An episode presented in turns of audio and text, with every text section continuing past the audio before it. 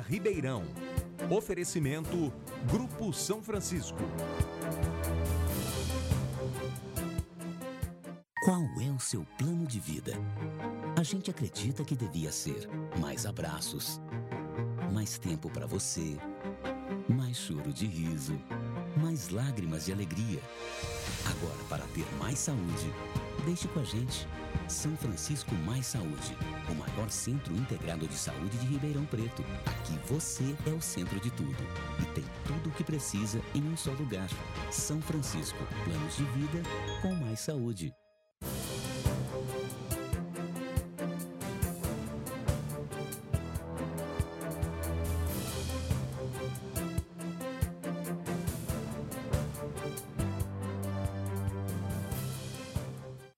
Noite, obrigado pela sua é, participação conosco hoje, pela sua audiência e por estar conosco hoje no Mentoria Especial.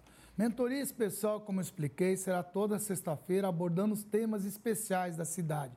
Às segundas-feiras serão os debates, onde nós trazemos assuntos relacionados à cidade, como teremos nessa segunda-feira, não só a cidade, mas nível nacional sobre a reforma tributária, reforma da Previdência, corredores de ônibus, problemas de educação, onde todos têm condições de participar, criticar, sugerir assim por diante. Mas muitas vezes a gente só pensa nisso e esquece de mostrar as coisas boas que tem a cidade também. E não é só vereadores, legislativo, executivo ou outras entidades que fazem é, coisas para o crescimento de, da cidade. Tem entidades que fazem muito pela cidade, muitas vezes não são reconhecidas e nem conhecidas. E o programa de hoje vai exatamente tratar, o tema é entidades produtivas, esses são os nossos convidados. A principal consequência da crise acentuada que vivemos nos últimos anos é o enorme desemprego que atinge a casa de exorbitantes 13 milhões de brasileiros. Erros e equívocos na condução da economia nacional que se pensava fossem conjunturais, quer dizer, momentâneos ou de curto prazo, foram somados a uma herança estrutural de longa duração. Por isso, a necessidade de amplas reformas como a da Previdência, agora encaminhada, a tributária, que perverte o pacto federativo e impõe barreiras aos agentes econômicos e à política, em face da irracionalidade vigente no nosso sistema de representação. O eminente economista Home Karaj, do Brookings Institute, que atuou por muito tempo no Banco Mundial, em entrevista ao jornal Folha de São Paulo, declarou de maneira enfática: de muitas maneiras, governos tentam estabelecer políticas que superem as forças de mercado. E isso não é fácil. Muitas vezes acaba criando problemas ainda maiores do que os que você estava tentando resolver. Palavras de Home Caras. No programa de hoje, vamos apresentar algumas organizações e entidades que atuam em nossa cidade e como o fazem. Como agem em defesa dos interesses de seus associados e de seus membros participantes e em que medidas podem colaborar com as instâncias públicas, a fim de enfrentar a prolongada recessão a que estamos submetidos. Se as políticas públicas não têm provocado os resultados esperados, como esses agentes sociais e econômicos privados poderão contribuir para a volta do tão esperado crescimento econômico? E quais são os entraves que essas mesmas políticas lhes impõem? E quais devem ser os caminhos a serem buscados para uma sinergia que nos retire dessa imobilidade ou dessa inércia quase nada ou muito pouco produtiva? Para discutirmos esses palpitantes assuntos, temos a satisfação de receber os seguintes convidados.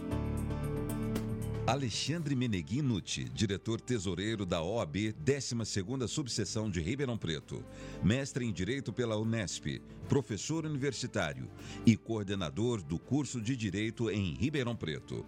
Dorival Luiz Balbino de Souza, presidente da CIRP, Associação Comercial e Industrial de Ribeirão Preto, membro do Conselho Consultivo da FAEPA USP e vice-presidente da Orquestra Sinfônica de Ribeirão Preto.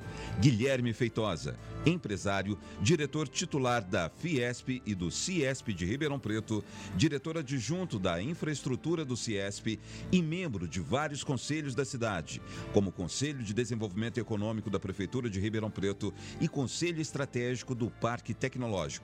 José Batista Ferreira, engenheiro, administrador de empresas, empresário e presidente fundador da Acilcom, Associação das Incorporadoras, Loteadoras e Construtoras de Ribeirão Preto. E Maurílio Biagi, empresário e vice-presidente do Instituto Ribeirão 2030. Eu só queria deixar registrado que o Maurílio já participou de um programa aqui conosco, das 5 às 7, e infelizmente não pôde é, estar presente nesse programa. Esse programa ao vivo, queremos a tua participação, telespectador. Você sabe que esse programa está sendo ao vivo pela multiplataforma do Sistema TAT de comunicação. Participe conosco, faça sua é, participe pelo WhatsApp que está aí na tela, tudo. Eu queria abrir, como eu sempre abro, fazendo comentário. É, observe, telespectador, tem acontecido muita coisa disruptiva nesse nosso país. É uma ruptura. Disruptiva é uma ruptura que está acontecendo. Olha só o Congresso. O Congresso passou a tomar parte quando o, o, governo para, não sei o que, que se dependesse do governo, da habilidade do governo, não teria é, nunca essa reforma da Previdência morreria ali pela inabilidade é, é, política.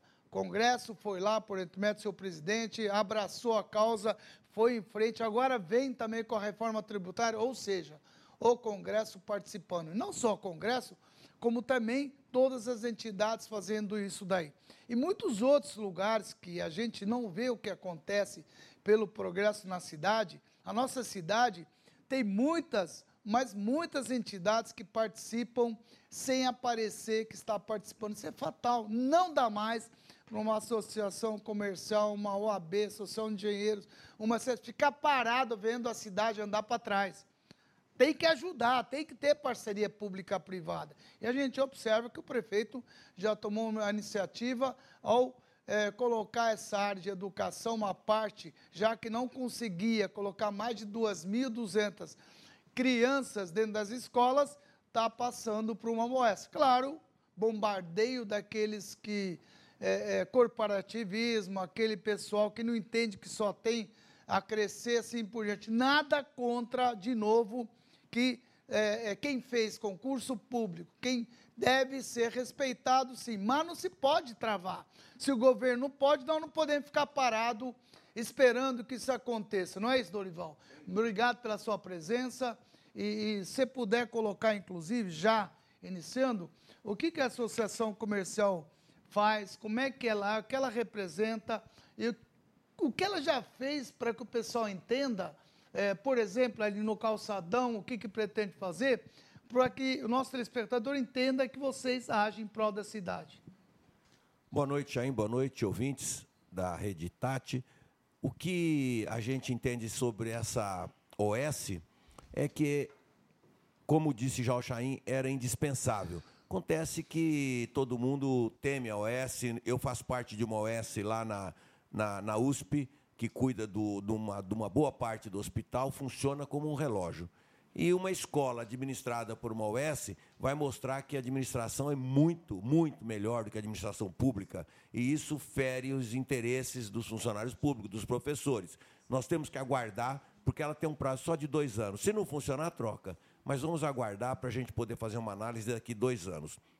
A Associação Comercial é uma entidade que esse ano completa 115 anos uma entidade voluntária. Ninguém é obrigado a ser sócio da associação comercial. E nós temos 5.600, em números redondos, 5.600 sócios. Empresas que pagam voluntariamente as suas mensalidades para que a associação comercial possa continuar representando essas empresas. Nós temos uma vasta é, área de serviços, nós temos a área de cursos, é, a área de palestras só para que o, o essa, essa, desculpa, essa área de cursos vocês abrem para também quem não é da associação comercial ou só é, para quem é da associação? Não, todos os nossos cursos, todas as nossas palestras são abertas à cidade. Nós não temos é, é essa limitação. Tem que ser sócio para participar. Não, estão abertos os cursos, as palestras, todos, independentemente de ser sócio ou não. Palestra, por exemplo, fizemos uma, um, um fórum sobre a inovação a semana retrasada e nós tínhamos mais de mil inscritos. Terça-feira, tivemos uma palestra sobre a proteção de dados, a lei de proteção de dados que entra no ano que vem, de muito interesse para todos. Tinha mais de 200 participantes nessa palestra. Então, é a associação comercial prestando o seu serviço. Fora os serviços que ela presta, como JUCESP, certificação digital e outras tantas. Só para vocês terem uma ideia, a nossa empresa renovou a, o, o, a licenciamento da CETESB esse mês. E eu fui informado pela nossa supervisora de segurança do trabalho que nós pagamos 6.131 graças a uma carta, graças a uma, uma medida que foi impetrada pela Associação Comercial em defesa dos seus associados, para que nós pudéssemos continuar pagando a taxa que vinha e não um aumento absurdo que a CETESB fez. Nós iríamos pagar 31 mil reais, pagamos 6.500 reais para que nossa licença fosse renovada. É a Associação Comercial prestando o seu serviço. O que, que, é o Café Empreendedor, o, o Dorival? É o projeto implantado Café Empreendedor. O que, que é isso? O café, o café empreendedor. Foi gente... realizado pela Distrital Leste da CIRP, é, né? Isso aí é um movimento que está sendo feito na Distrital Leste por enquanto. É um movimento muito importante. Basta dizer que nós temos tido toda semana um número acima de 60 participantes. O que, que acontece? Uma empresa é, diz. É, lá só vai empresário, e, e, e sócio ou não da associação comercial. E uma empresa é, diz: essa semana eu pago o, o coffee break. É um valorzinho simbólico lá, e a empresa vai lá e faz a apresentação da sua empresa, fala da sua empresa, e outras empresas usam um tempo mais limitado também para falar sobre os seus produtos. E ali existe uma troca de cartão, uma troca de interesses. Por exemplo, eu estou network, com isso, né? Um network, um network okay. muito bem feito, e isso para você ter uma ideia, é muito difícil acontecer isso. Nós estamos há praticamente uns oito meses tendo reuniões toda segunda-feira, lá na Distrital Leste, na Avenida Saudades, com a participação de 50 a 70 empresários toda semana.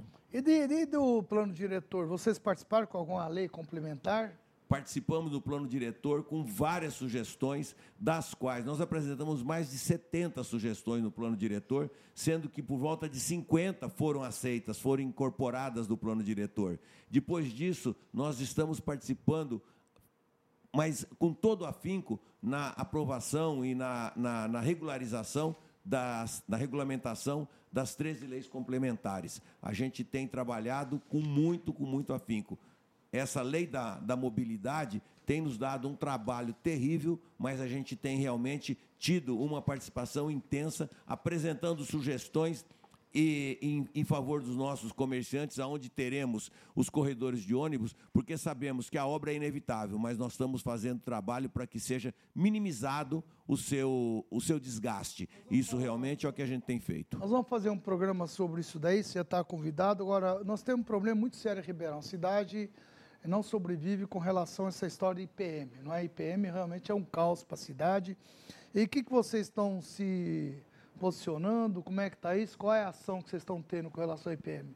Bem, já tivemos, junto com pessoas do, do 2030, do CIESP, da, do, do, do, do Sinduscom, é, de todas as entidades de Ribeirão Preto, já estivemos falando com o prefeito. O que, que nós podemos fazer para ajudar? Mas o que, que nós podemos fazer para ajudar? Existe um, um passivo no qual a prefeitura é responsável e ela tem que pagar. Isso realmente é algo que eu não sei como que o prefeito, como que a prefeitura vai resolver essa pendência, que é algo que está sufocando o município. Esse ano vai ser na faixa de 350, 340 milhões de reais, e o ano que vem já passa de 400, o outro ano vai passando, isso vai subindo, porque quanto mais gente aposentar, mais o, o, o buraco vai aumentar e eu não sei realmente como resolver essa situação.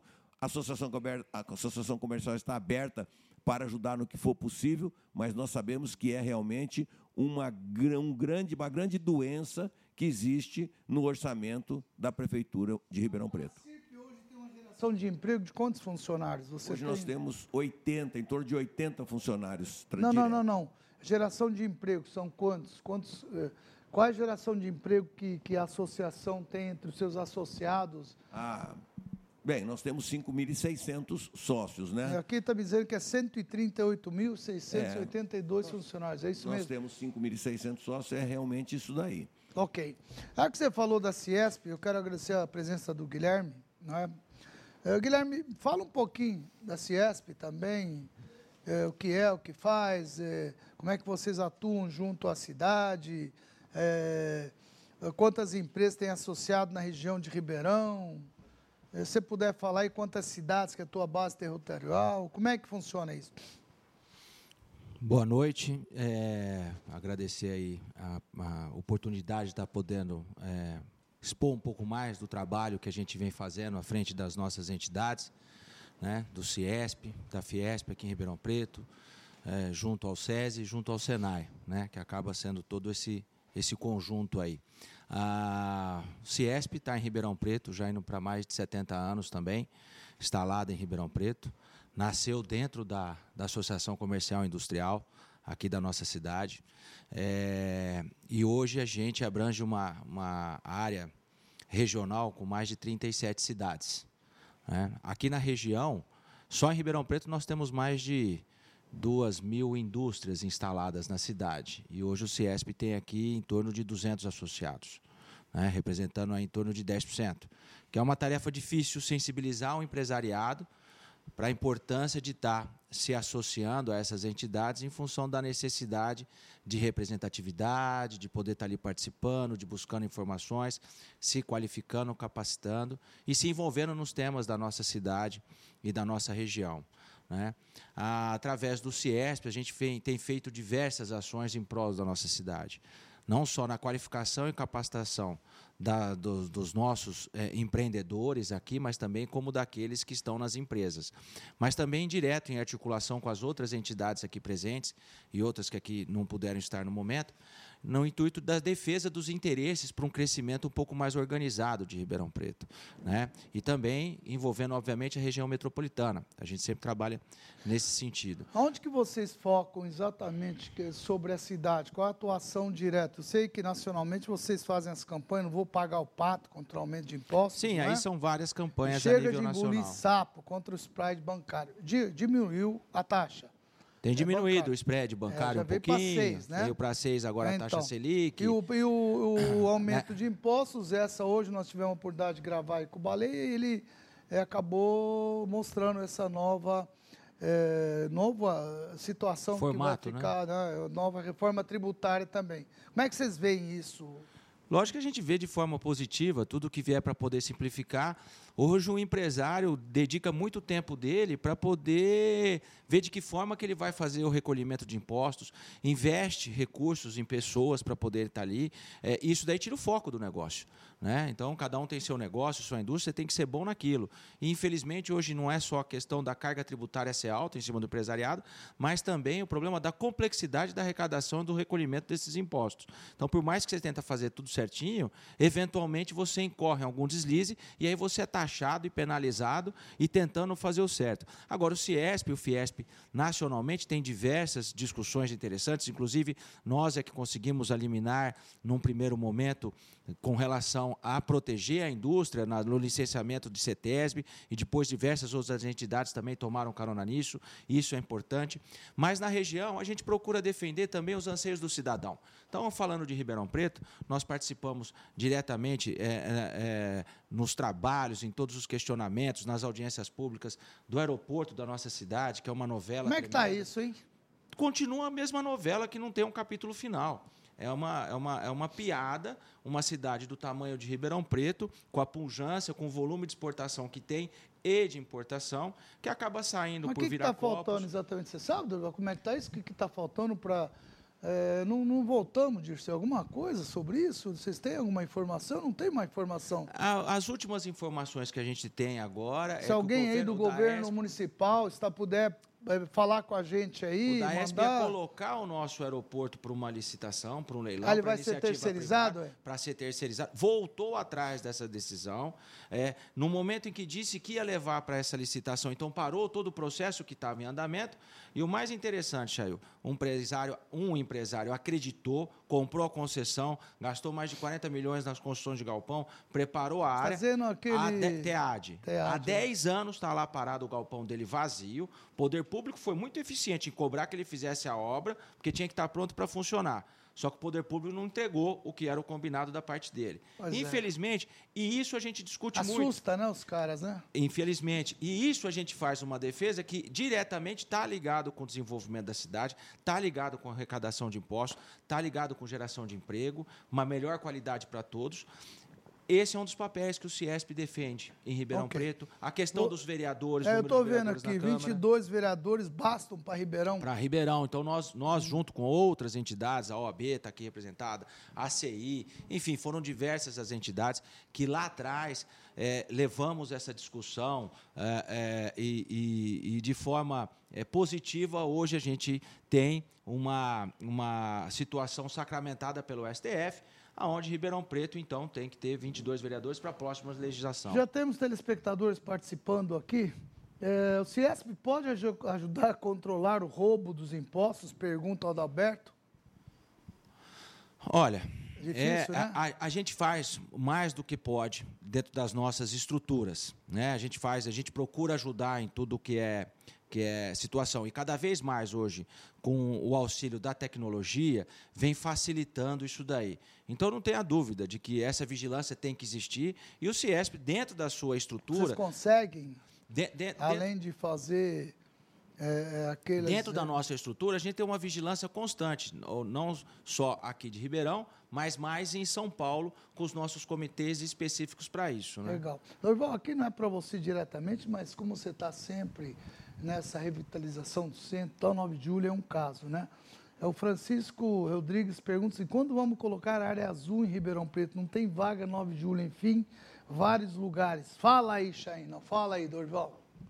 Bem, área azul, nós temos área azul em várias ruas e vários eh, corredores eh, comerciais da cidade tem área azul. O que acontece é que falta fiscalização. A prefeitura implantou área azul, não fiscaliza, todo mundo para e fica lá à vontade e não está preocupado. O que acontece é que nessa mudança agora que está tendo com todo esse PAC da mobilidade, a prefeitura vem dizendo que instalará um processo novo de área azul. Quer dizer, não adianta implantar área azul e não fiscalizar, as pessoas não obedecem. Então, o que está faltando é fiscalização. Nós temos bastante área azul em Ribeirão Preto instalada já. Não tem uma maneira com que aquele que eles fazem na estrada, o cara passa correndo. Na China tá assim que eu vi. O cara tá andando na no faixa do pedestre. Ele sair fora em cinco minutos está recebendo uma multa, né? Todo mundo lá tem o, é, é, a face dele lá guardada, leitura facial, inteligência artificial. Uma inteligência artificial ali que o cara ficou X tempo, é, própria multa, é que também é difícil é, fiscalizar isso- toda. Isso já existe. Nós temos várias cidades hoje que já tem um aplicativo específico para fazer o controle, porque uma das dificuldades é você poder comprar lá ó, aquele Oh, ok. famoso papelzinho para colocar no carro, então o aplicativo substitui isso.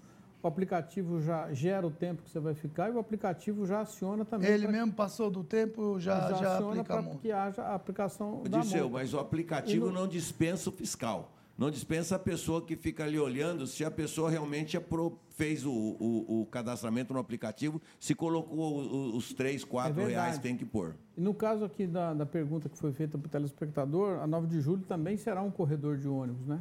E aí nós provavelmente não teremos mais possibilidade de estacionamento na 9 de julho, mais ainda É, necessário. ô, desculpa, 9 de julho, acho um absurdo o corredor de ônibus, acho um absurdo o que está sendo feito. Se ela é tombada, não deveria ter ônibus ali, deveriam pensar de outra maneira, ou destomba de uma vez, para com essa brincadeira e colocar, vai detonar aquilo lá, Dorval. Aquelas pedras não conseguem, gente. Para com isso, tem coisas inviáveis. Ali deveria fazer então um calçadão único e para de, eh, de, de fazer só aquelas ruas para passar, não é? É porque, gente, é difícil ali, isso Dorval. você observa que da Visconde de Inhaúma, da Visconde de Inhaúma para lá, ou seja, do Clube Recreativa, lá no sentido da Amador Bueno, o piso da, da, da 9 de julho é um tapete, é paralelepípedo é um tapete. O problema da 9 de julho são os ônibus. Aonde o ônibus passa, você pode ver, aonde o ônibus passa na beirada da calçada, está detonado então, o piso. querem fazer corredor Aquele piso não é próprio, mas eles estão.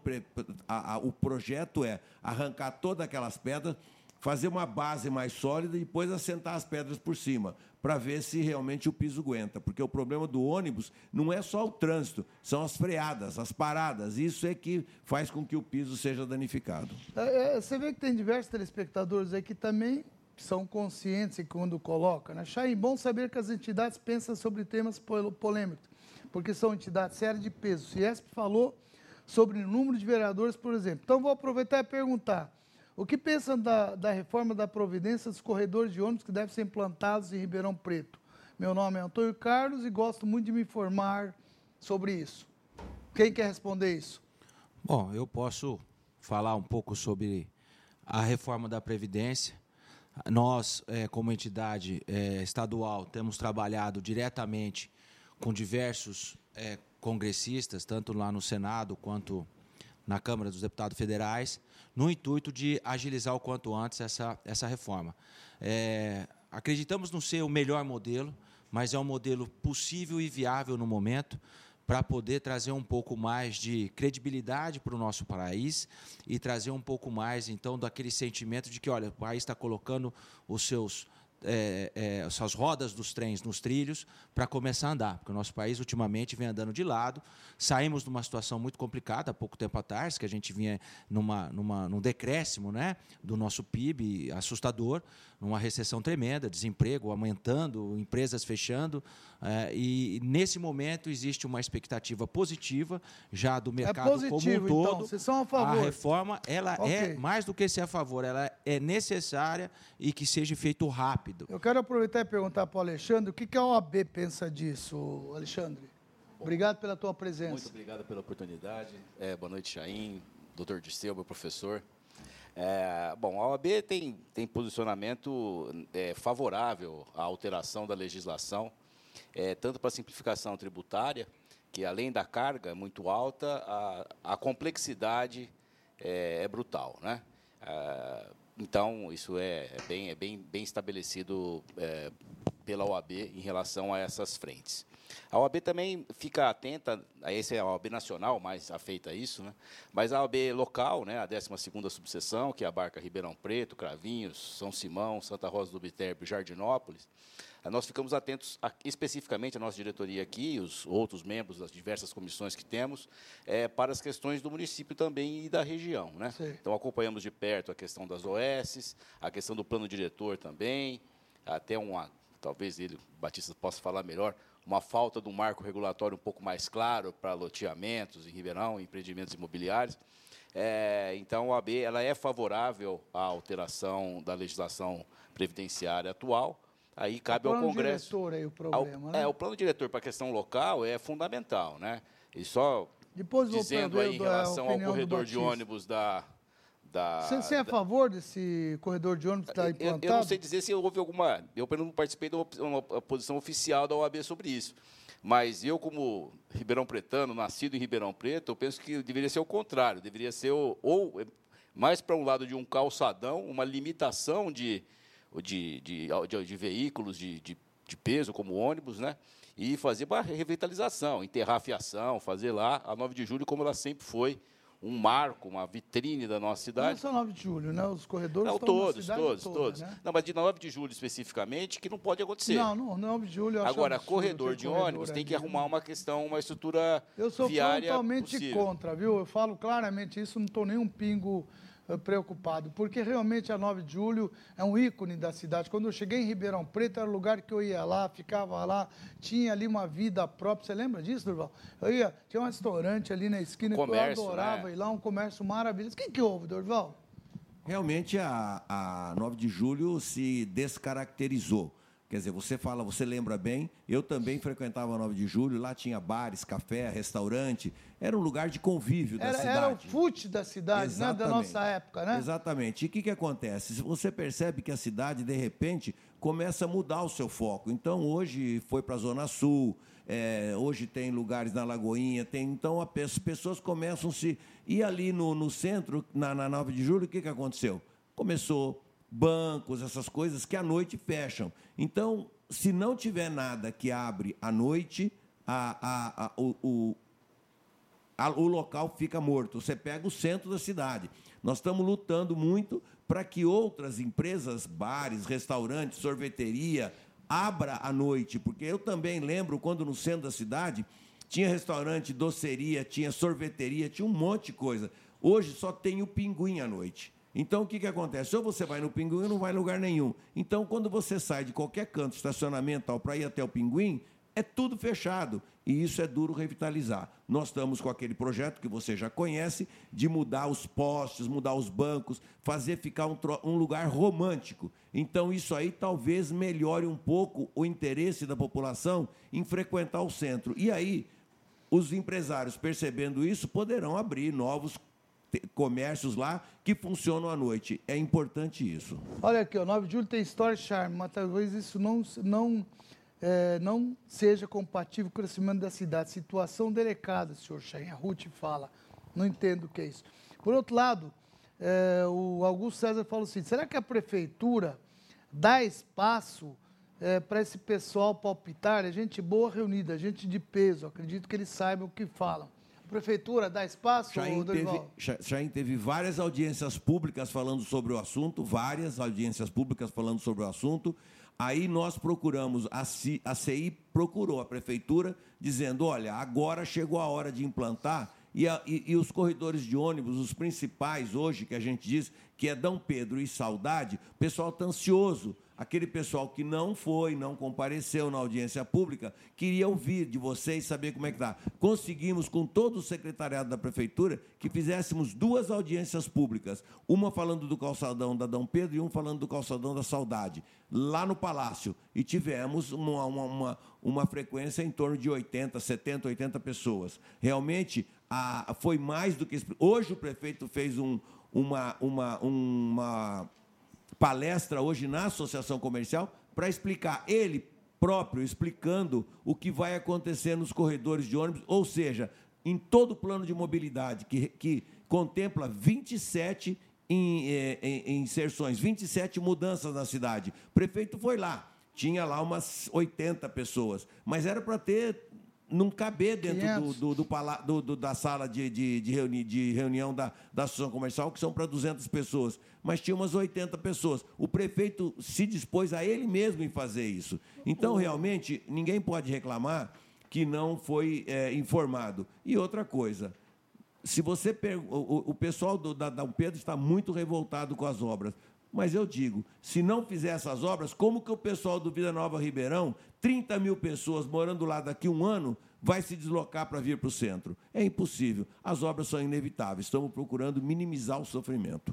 O, que o Dorval está dizendo é o seguinte: olha, eu também concordo plenamente com essa história. Só sabem reclamar e não vai lá participar, se posicionar. Tem essas audiências públicas, quantos habitantes tem em Ribeirão? Pô, 1% indo lá, lota o ginásio do Botafogo, estado do Botafogo. Então, você tem que participar. Eu comecei o programa falando de erupção, que, que as entidades estão participando, o Congresso está participando. Não vamos esperar. Você tem que participar, amigo. E aqui, por exemplo, nós temos que fazer um sobre esses corredores de ônibus, um programa específico. É muita gente contra o corredor de ônibus na 9 de julho. Está aqui o Samuel, também eu, como Ribeirão Preto, também sou contra o corredor 9 de julho. Existem duas paralelas que poderiam comportar esse ônibus. Os prefeitos vêm distribuir nos pontos históricos da cidade. Também sou contra o ônibus na Dom Pedro, se ela não for uma única. É, é, o Lucas é, Nery diz o seguinte: ponto histórico da cidade 9 de julho. É, é, tem um telespectador assim, sobre, sobre emprego. O que vocês podem dizer, né? É, eu gostaria de colocar depois a tela 2 e a tela 4, né? que fala sobre o número de empregos em Ribeirão Preto, que é 2 e 4, falando de empregos formais da cidade de Ribeirão Preto. Olha lá, olha lá, Dorival. É, número de empregos formais em Ribeirão Preto, você vê que 2011, 214 mil, né? 2014 foi para 233, depois caiu, foi subindo, caindo, caindo. Ele estacionou 16 e 17, não tem 18 e 19. Mas não temos 18 e 19, ô Google? Tem o dado microdados do mês, do mês a mês aí, eu posso levantar esse dado. Uma levantada. E também o outro evolução, né? É, é, que é aí na página 4, que ele fala dos empregos formais por setor, serviços. É, nós temos 2017 116 mil, comércio 60 mil, indústria 23 mil e administração pública e construção civil 11 mil empregos. Por falar em construção civil, é, Batista, obrigado pela tua presença. Você é o representante. Você poderia falar um pouco sobre a sua entidade que você representa, Associação das Incorporadoras, Loteadoras e Construções de Ribeirão Preto. É, que, que, que é o que faz? O que, que, que vocês representam? Bom, Chaim, é um prazer estar aqui novamente e parabenizar essa oportunidade das entidades produtivas, né, que é o, o tema do programa, que essas entidades realmente elas são responsáveis para produzir o PIB. E o PIB é uma medida de progresso econômico de um país. Então, nós estamos aqui reunidos e uma observação que não são sindicatos, nós somos associações. Na mudança da lei sindicatos atualmente, as associações elas vão crescer e elas são voluntárias. Os empresários vão começar a se conscientizar mais e participar mais das entidades associativas. Então, nós representamos a construção civil já há algum tempo pelo Sinduscom, que é um sindicato patronal, que tem uma sede em São Paulo e nove regionais do estado de São Paulo. E o Sinduscom, hoje, ele está remodelando e nós criamos em Ribeirão Preto, recentemente, a ACILCOM. É uma associação das empresas incorporadoras, né, responsável pelos prédios, edificações, loteadoras e construtoras de Ribeirão Preto.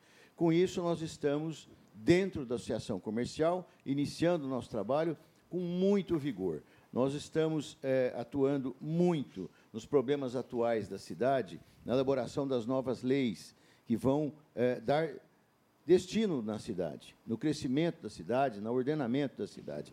E nós temos muitas observações a serem feitas. Nós estamos falando da 9 de julho, né, o porquê que acontece essa degradação e tudo mais. Né? Então, eu vou citar apenas um caso que a gente tem falado e a gente não consegue ver o reflexo e análise do poder público nesse sentido. É, em anos anteriores foi criado um bulevar.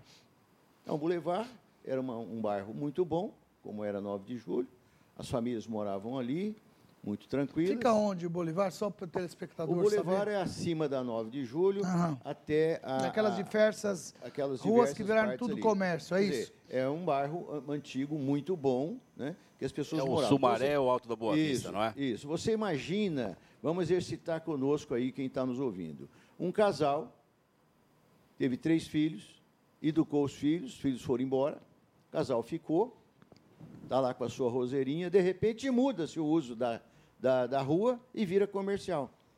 O casal tem que ir embora. Depois que ele está lá nesse tempo todo, ele precisa ir embora. Então você vai ver como está o Boulevard hoje, a quantidade de casas fechadas, e isso acontece por conta dos poderes e da falta de planejamento da cidade. E hoje é um problema.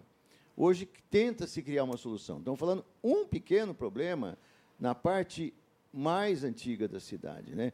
Então, hoje a gente observa que fala-se tanto em plano diretor, e nós estamos atentos nisso. A nossa entidade está muito atenta, mas a gente percebe, Jair, que é muito difícil, porque o poder público ainda não tem a valorização do mundo empresarial. É muito difícil escutar o mundo empresarial. Nós somos engenheiros, a maioria dos profissionais das empresas que mais, é, maiores da cidade, vamos dizer assim.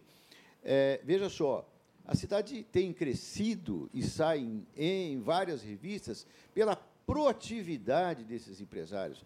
Eles são rápidos, eles são bastante persistentes, perseverantes e atender uma demanda. Só que no meio dessa demanda tem uma quantidade de leis complexas, difícil de você aprovar um projeto, e isso ainda continua com todo o esforço que tem feito a atual administração. Nós estamos sofrendo muito com isso ainda. Ainda, ainda tem atraso de liberação? Muito atraso, a muito problema. Absurdo é uma isso. dificuldade muito grande. E o problema maior é, são os problemas jurídicos que a gente tem. Como é que nós vamos assumir é, uma, uma, um compromisso com uma família de fazer um, um, um, empreendimento se você não sabe nem como vai acontecer? A cada hora surge um, um novo, um novo momento para você ultrapassar no município. Então, a gente percebe que o município tem uma quantidade grande de profissionais capazes.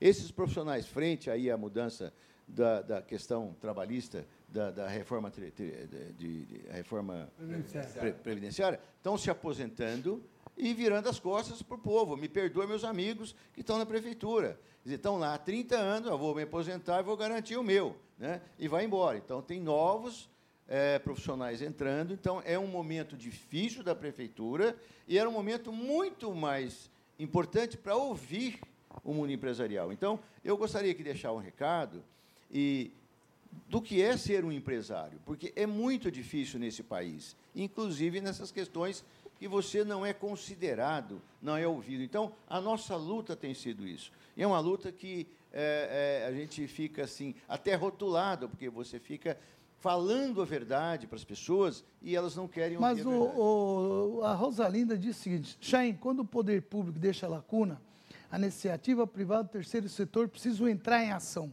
É assim que o mundo gira. Certo. É isso que está é acontecendo? É assim que a gente está fazendo. Então, pega, vamos pegar o teu caso. Ô, Dorval, eu acho um absurdo é dificultar para as construtoras poderem abrir, levantar prédio. Gente, pensa no sítio, ficar com aquelas, aquele mato parado quando você abre, um, um, onde o cara coloca uma vaca lá para ficar pastando, falar que é rural para não pagar imposto nenhum, na hora que aquilo libera, o que, que acontece? Começa a receber IPTU, começa a ter casas, começa a ter emprego, começa. Para que, que dificulta? Esse sou eu, cara, eu incentivo. Em, em 30 dias no máximo libera, vamos embora. Vai. Então, Olha o que, que acontece isso. Vendedor que está na rua vendendo terreno, comprador, circulação de dinheiro. Gente, ou a China tirou 800 milhões de pessoas da miséria, botou para consumidor, para fazer girar. Olha aqui, o que está acontecendo na China, que era considerado o país que ninguém conhecia. Ele vai passar os Estados Unidos já já, gente. Por quê? Pessoal lá pensa em como é que pode fazer para ter recolhimento. Fala que é Mas comunista, comunista bulu. Valoriza. Aquilo é um capitalismo que eu nunca vi na minha vida, não é? Há um controle em tudo. A, a, a... Há controle até no banheiro. Mas, meu, olha o que está acontecendo. Como é que pode uma cidade igual Ribeirão Preto ou... Nesse... Meu, pelo amor de Deus, secretário, ô... É, é, como é o nome dele? Ortega. Ortega. Libera, tem que liberar. O, o, Manuel, Manuel bater palma para você. Vai arrecadar mais PTU, vai circular mais dinheiro, vai. Sabe? Essas coisas que eu não consigo entender na e, cabeça das pessoas. Se você está dizendo, eu, eu, estou dizendo isso que está com dificuldade, dizendo, eu acho um absurdo. Eu, eu, não... estou, eu estou dizendo e é comprovadamente com isso, nesse momento de transição, a insegurança jurídica aumentou ao invés de diminuir. E é importante observar que existem empresas maiores e existem empresas médias, existe uma infinidade de empresas de construção civil, que hoje a construção civil pode ter um engenheiro com uma, uma, uma, uma caminhonete, uma secretária, um telefone, ele faz grandes obras. Ele é um profissional da construção civil. E há muita dificuldade desses profissionais evoluírem, por conta, inclusive, que não há recursos para que ele consiga evoluir. Você tem que ter um advogado bom, você tem um entrave... A OAB aqui para resolver. Você não consegue OAB resolver. só quer dizer, então, organização... Então, então, é, Ordem dos Advogados, do, Brasil. do Brasil. Você não é consegue prosseguir sem uma questão jurídica importante, porque a cada momento Dá é serviço para advogados. Dá serviço para advogados. É muito bom também. Então, né? não é? Mas a brinca... assim, eu queria é, dizer que eu acho que todos os advogados, né, eu advogo também na área empresarial, a gente admira sobremaneira os, os empresários. Né? São realmente pessoas assim muito corajosas. Eu, particularmente, admiro, porque realmente é muito difícil empreender. Especificamente da sua área, né, a gente verifica que tem uma falta de marco regulatório. Pelo menos é a ótica da OAB. Muitas vezes é um grau de subjetividade muito grande na aprovação, no andamento e não é só dos municipal, projetos. Hein? A municipal também. Eu fui me aventurar em fazer lá em Aracatuba um. Quanto tempo demorou para aprovar? Não, não aprovou ainda. É, Há dois anos eu desisti, larguei lá. É. Eu não quero E- saber, e gente. aí- e aí o- Dois anos para aprovar um negócio que está lá, como zona rural, que você pode colocar eh, 100 pessoas, mil pessoas, duas mil pessoas. Qual é a média em Ribeirão? Para tudo. É, Loteamento, grande, anos, seis grande. anos. Seis a oito anos a É a aprovação política aqui, de vender, dificu... colocar dificuldade para depois vender a facilidade. Então, então vamos lá. Não Política vamos antiga. defender que o, Ma- o Ma- o Batista não é bonzinho, nem os empresários que estão aqui bonzinhos. Eles são bons empreendedores. É o cara que eu estou dizendo bonzinho, é o seguinte: o cara empreende, ele quer resultado do que ele empreendeu. Como é que vai ficar oito anos parado o negócio que ele investiu? Aí vem e fala: olha lá, é especulação, amigo. Não tem como o cara fazer. Você viu o exemplo que foi dado por não sei quem aqui? Aquele barracão lá do. que você falou lá no aeroporto? Do EAD. Quantos anos o cara investiu? Se ele pegar esse dinheiro dele e colocar em aplicação, ele ganha mais. O problema é que o empresário é teimoso e gera emprego, tudo, com fim lucrativo. Ponto. Ninguém diz que não. E quem falar que faz empresa, coisa empresarial sem fim lucrativo é mentiroso. Então vá ser sem fim lucrativo e não cobre nada também. E- Porque e- eu vejo aí um monte de escola que diz que é sem fim lucrativo, que é uma mentira, só para não pagar impostos, que deveria ser fiscalizado. A minha é com fim lucrativo, pago meus impostos, porque nego usa, entre aspas, a alcunha de é, filantrópica. Para mim é filantrópica, não é? Filantrópico é aquele que de fato não cobra. Eu sou filantrópico, mas eu cobro. E que é isso? Que brincadeira é essa, não é? Vamos parar com essa brincadeira. Aqui o cara faz e você é telespectador, você é um empresário. Não sei o que você faz, mas você é. Você, eu trabalho, você, a hora que você compra, você está sendo empresário do teu negócio. Não é? Nós não precisamos montar um negócio para ser empresário. Um estudante é um empresário, está investindo o tempo dele. Ele tem que ser remunerado o dia que ele terminar. Ele É. investiu 10 anos. Depois um cara desse vai, você mexe, sei o quê, fala, "Ô, o cara está cobrando caro. Meu, vê quanto tempo o cara perdeu, estudou. Tem que ter o retorno dessas coisas. Vamos parar de hipocrisia. É, é muito bom isso. então, Per- sabe, é, é demais, né? Viu, Chaim, permita-me eh, dizer o seguinte. Hoje a sociedade vê o mundo empresarial de uma forma completamente errada. Quer dizer, o, empresaria, o empresário ficou rotulado de especulador, ele ficou rotulado que tem que tirar dele para passar para alguma, alguma outra situação, tirar do que tem para o que não tem.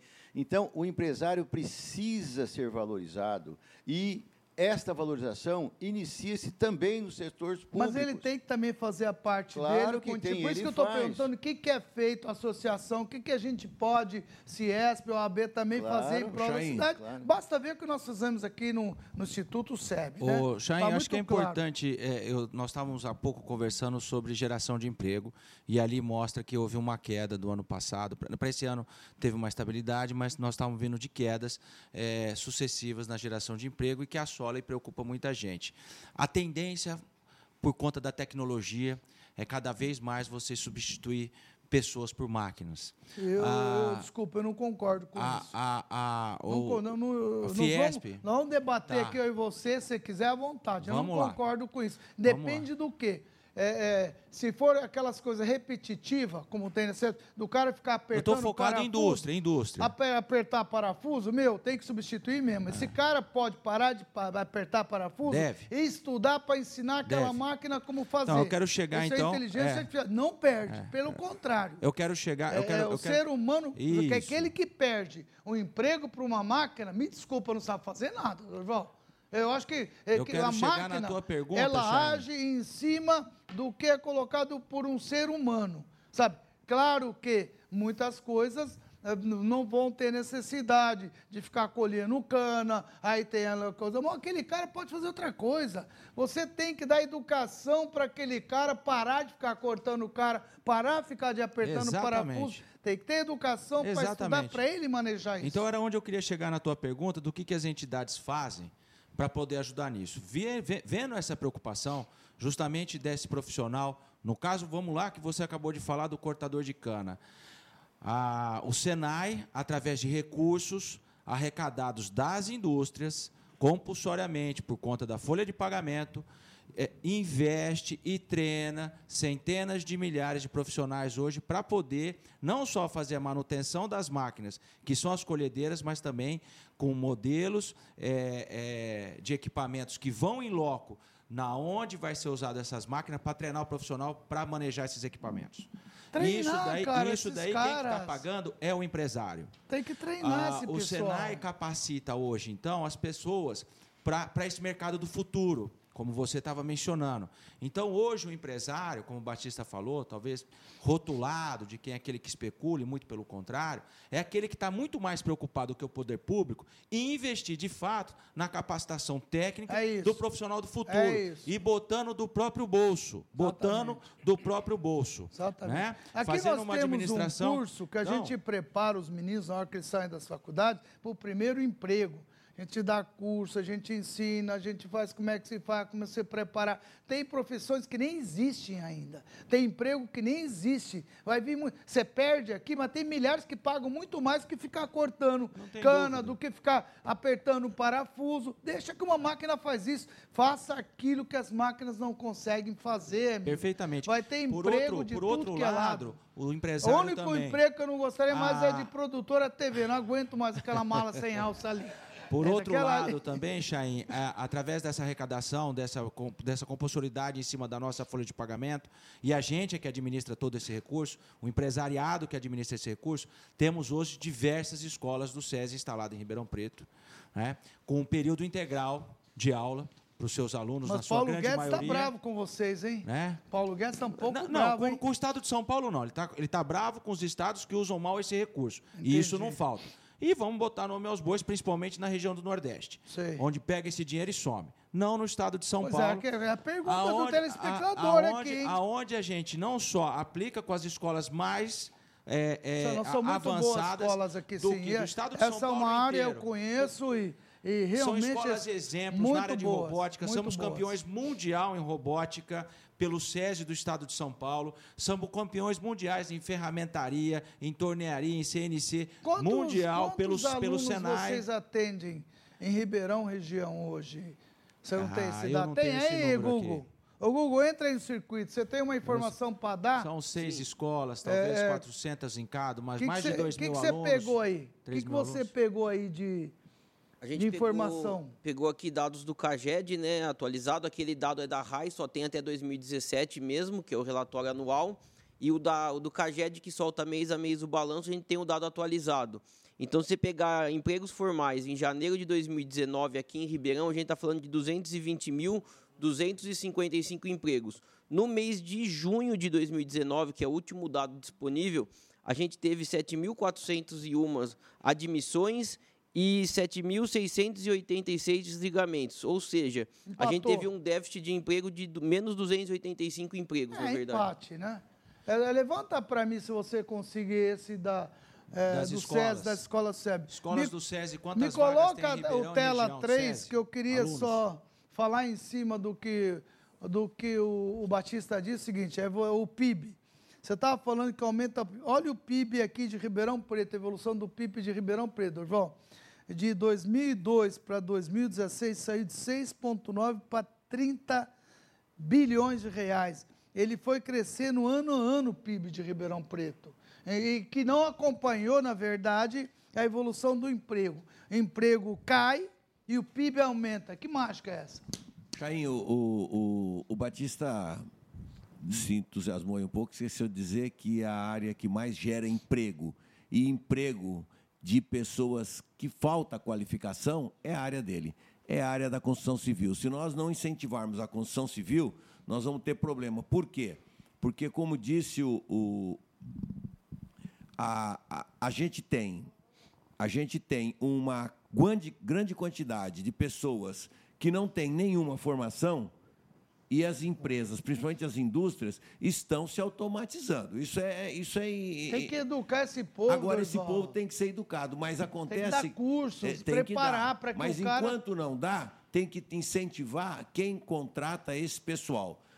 Nós tivemos uma palestra outro dia que você esteve também, quando a pessoa diz, o palestrante diz, nos Estados Unidos tem 4,5 de desemprego e tem 4,5 de empresas precisando de funcionários e não acha. Então, o que, que acontece? Lá também tem esse problema. A diferença dos Estados Unidos com a gente é que aqui ter lucro é crime, viu, Oxaim? É e lá nos Estados Unidos é incentivado as empresas que dão lucro. Isso é, é importante. Em cima da fala do, do, Dorival, e considerando o que já foi falado, aqui em Ribeirão Preto, nos últimos seis anos, nós tivemos aproximadamente 7 mil vagas fechadas na construção civil é, na contramão exatamente do que você está dizendo.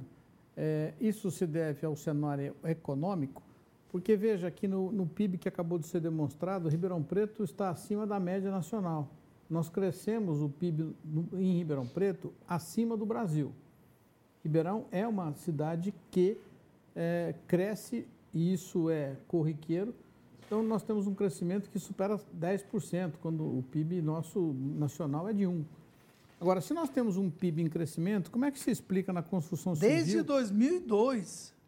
Como é que, Só cresce. Como é, que, como é que se explica que na construção civil, que é uma área que se emprega muito no Brasil e no resto do mundo, claro, claro. nós nos últimos seis anos fechamos 7 mil vagas? Nós, nós fechamos 7 mil vagas na construção civil, é, claro, por conta de uma crise geral no Brasil.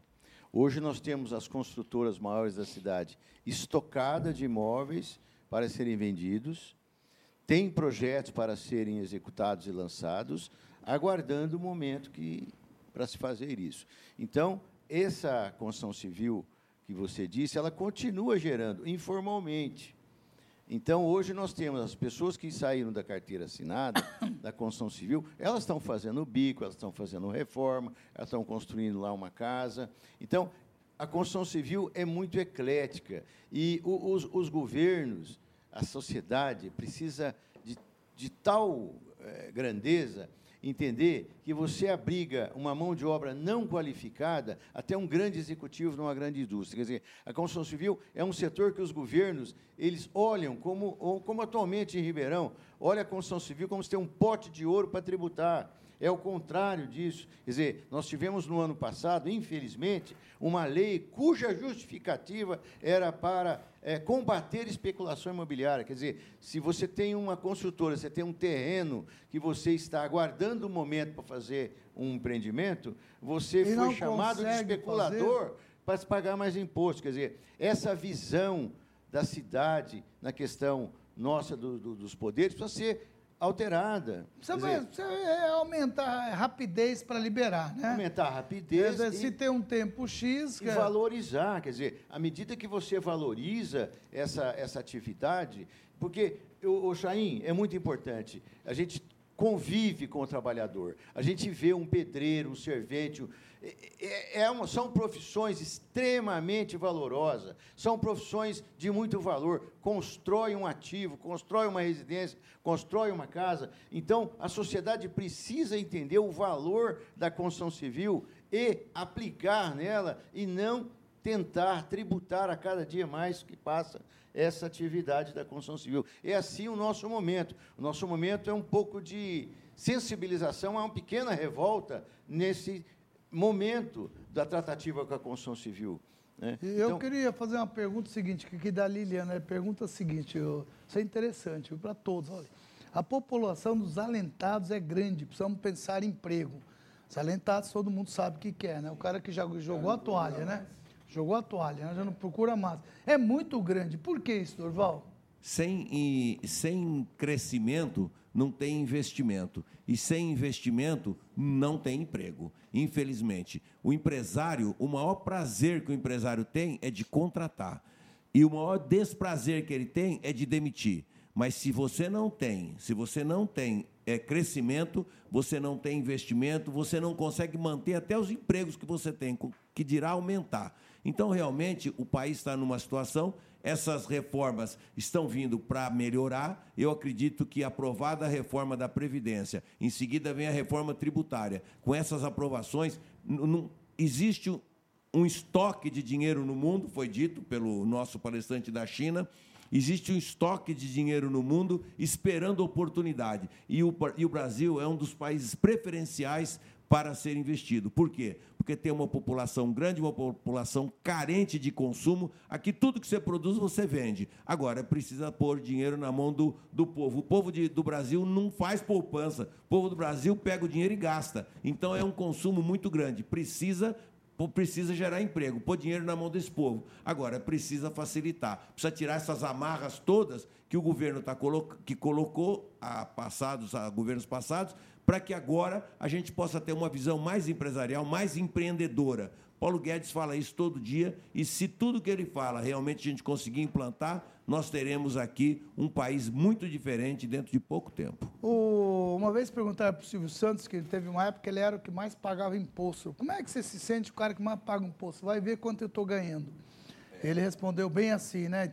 A Ciesp, eu queria entender o seguinte, Quais os entraves que vocês enfrentam para fazer o que querem fazer? Tanto qualquer um de vocês aqui.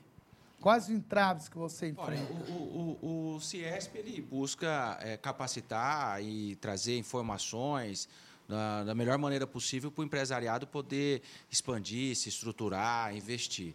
Então, hoje, é, são diversos os entraves. Né? Obviamente, os maiores deles são aqueles enfrentados por qualificação de mão de obra hoje baixa. Então, uhum. isso através do SES e do SENAI, a gente busca solucionar uma parte. Mas nós somos uma parte pequena no processo. E o poder público até hoje não se atentou para isso, como o próprio Dorival estava mencionando e você também. Hoje as máquinas necessitam cada vez mais de mão de obra qualificada.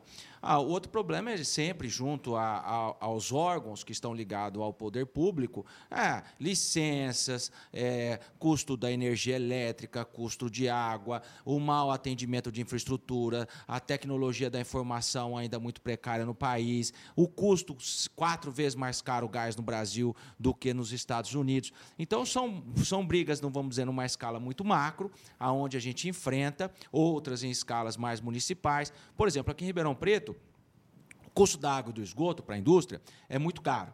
E, e, e, nem sempre a indústria que usa água, e aí eu posso até dar o exemplo meu e do Dorival, que entra muita água para geração de vapor e energia para os nossos equipamentos, a gente bota isso de volta no esgoto. E eu pagava 100% do que eu pagava de água em 100% do esgoto, e não estava mandando nem 15%, 20% para esse esgoto. Isso, isso, isso é uma coisa isso é mal, mal é, é sem sentido, né? e isso afasta a indústria que vem para Ribeirão, que usa esse tipo de processo. Fala, peraí, para Ribeirão não vou. Vou pagar um esgoto e eu não vou estar usando aquilo? Pega uma cervejaria, por exemplo. Ela engarrafa a água que ela tira da, da, da terra e não põe no esgoto. E quem está tá ganhando com isso? Ambiente lá, enfim, sei lá poder público se atentou para isso, fizemos um trabalho junto ao DAERP durante algum tempo e conseguimos aí sim aprovar uma lei hoje que vão lá, fazem um estudo de balanço hídrico e aí você passa a pagar. Então, essa é uma das funções. As entraves que vocês têm Isso. Hoje, então, é um dos entraves. Então, por exemplo, nesse caso, nós conseguimos avançar nesse entrave. É, foi feito um distrito Ribeirão Preto recentemente, o distrito empresarial, lá perto do SEASA. Então, fizeram, demoram para entregar a obra, isso é, é, é corriqueiro, é, em função de toda a burocracia da própria legislação na licitação do poder público, para poder contratar quem vai prestar o serviço. Bom, entrega a obra. Serviço de péssima qualidade, infelizmente, porque o poder público não se atenta a fazer as, as, as fiscalizações. Então, aí eu já estou falando do, do, do, do mais antigo instalado, o novo ainda nem está sendo muito usado, mas o mais antigo instalado, você não tinha linha de telefone, você não tinha internet, o entendendo. asfalto que fizeram não aguenta carregar um, carreta. Um, um, distrito industrial sem telefone. Sem, sem... telefone, ah, é sem internet. Eu não acredito. É, é Aliás, tem umas coisas engraçadas. Quer ver? Deixa eu te mostrar aqui. Coloca para mim aquele. Olha isso, Dorval, você não vai acreditar. Eu vim aqui hoje de manhã, eu vi isso, eu parei. Falei, não é possível, vou entrar no ar. Quer ver? Olha aí. É um, tá, tá pegando? Eu, é,